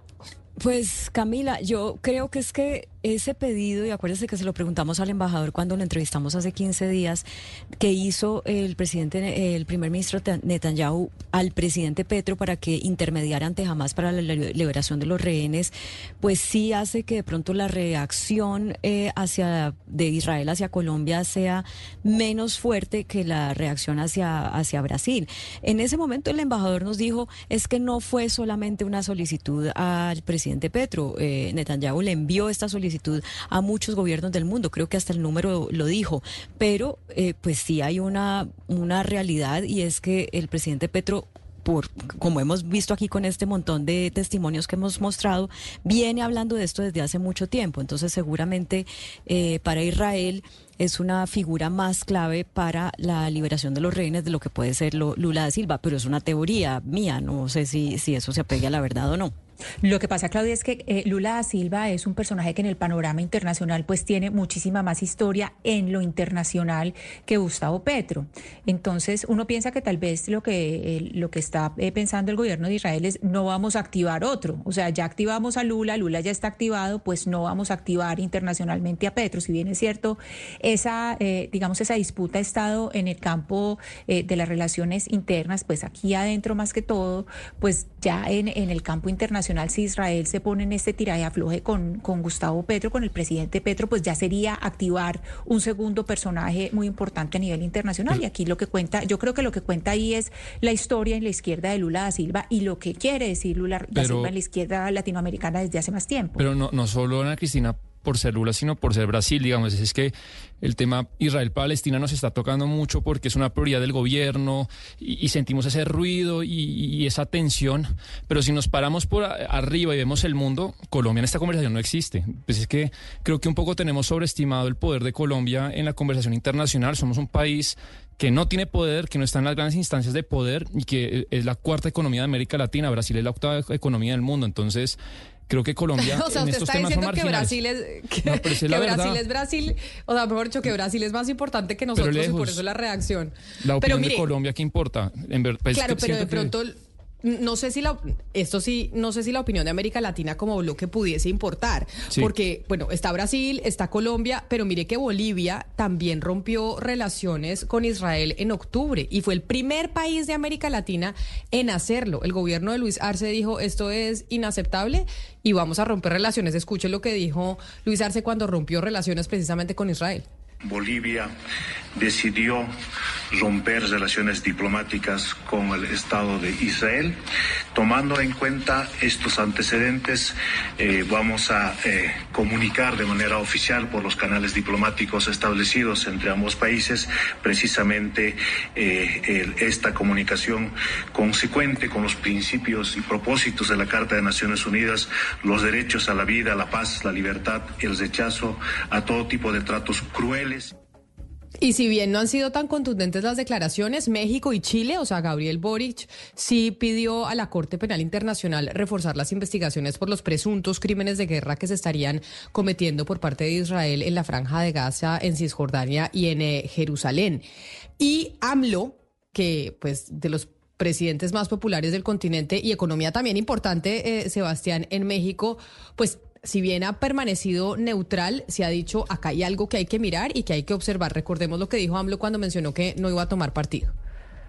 Lo que queremos es la paz. Vamos a estar por la paz. No tomamos partido por ninguna de las partes, aunque suene redundante, ni por Israel ni por los palestinos, este grupo jamás, no, no tenemos nosotros. Lo que no queremos es que inocentes pierdan la vida. No queremos la irracionalidad de la guerra.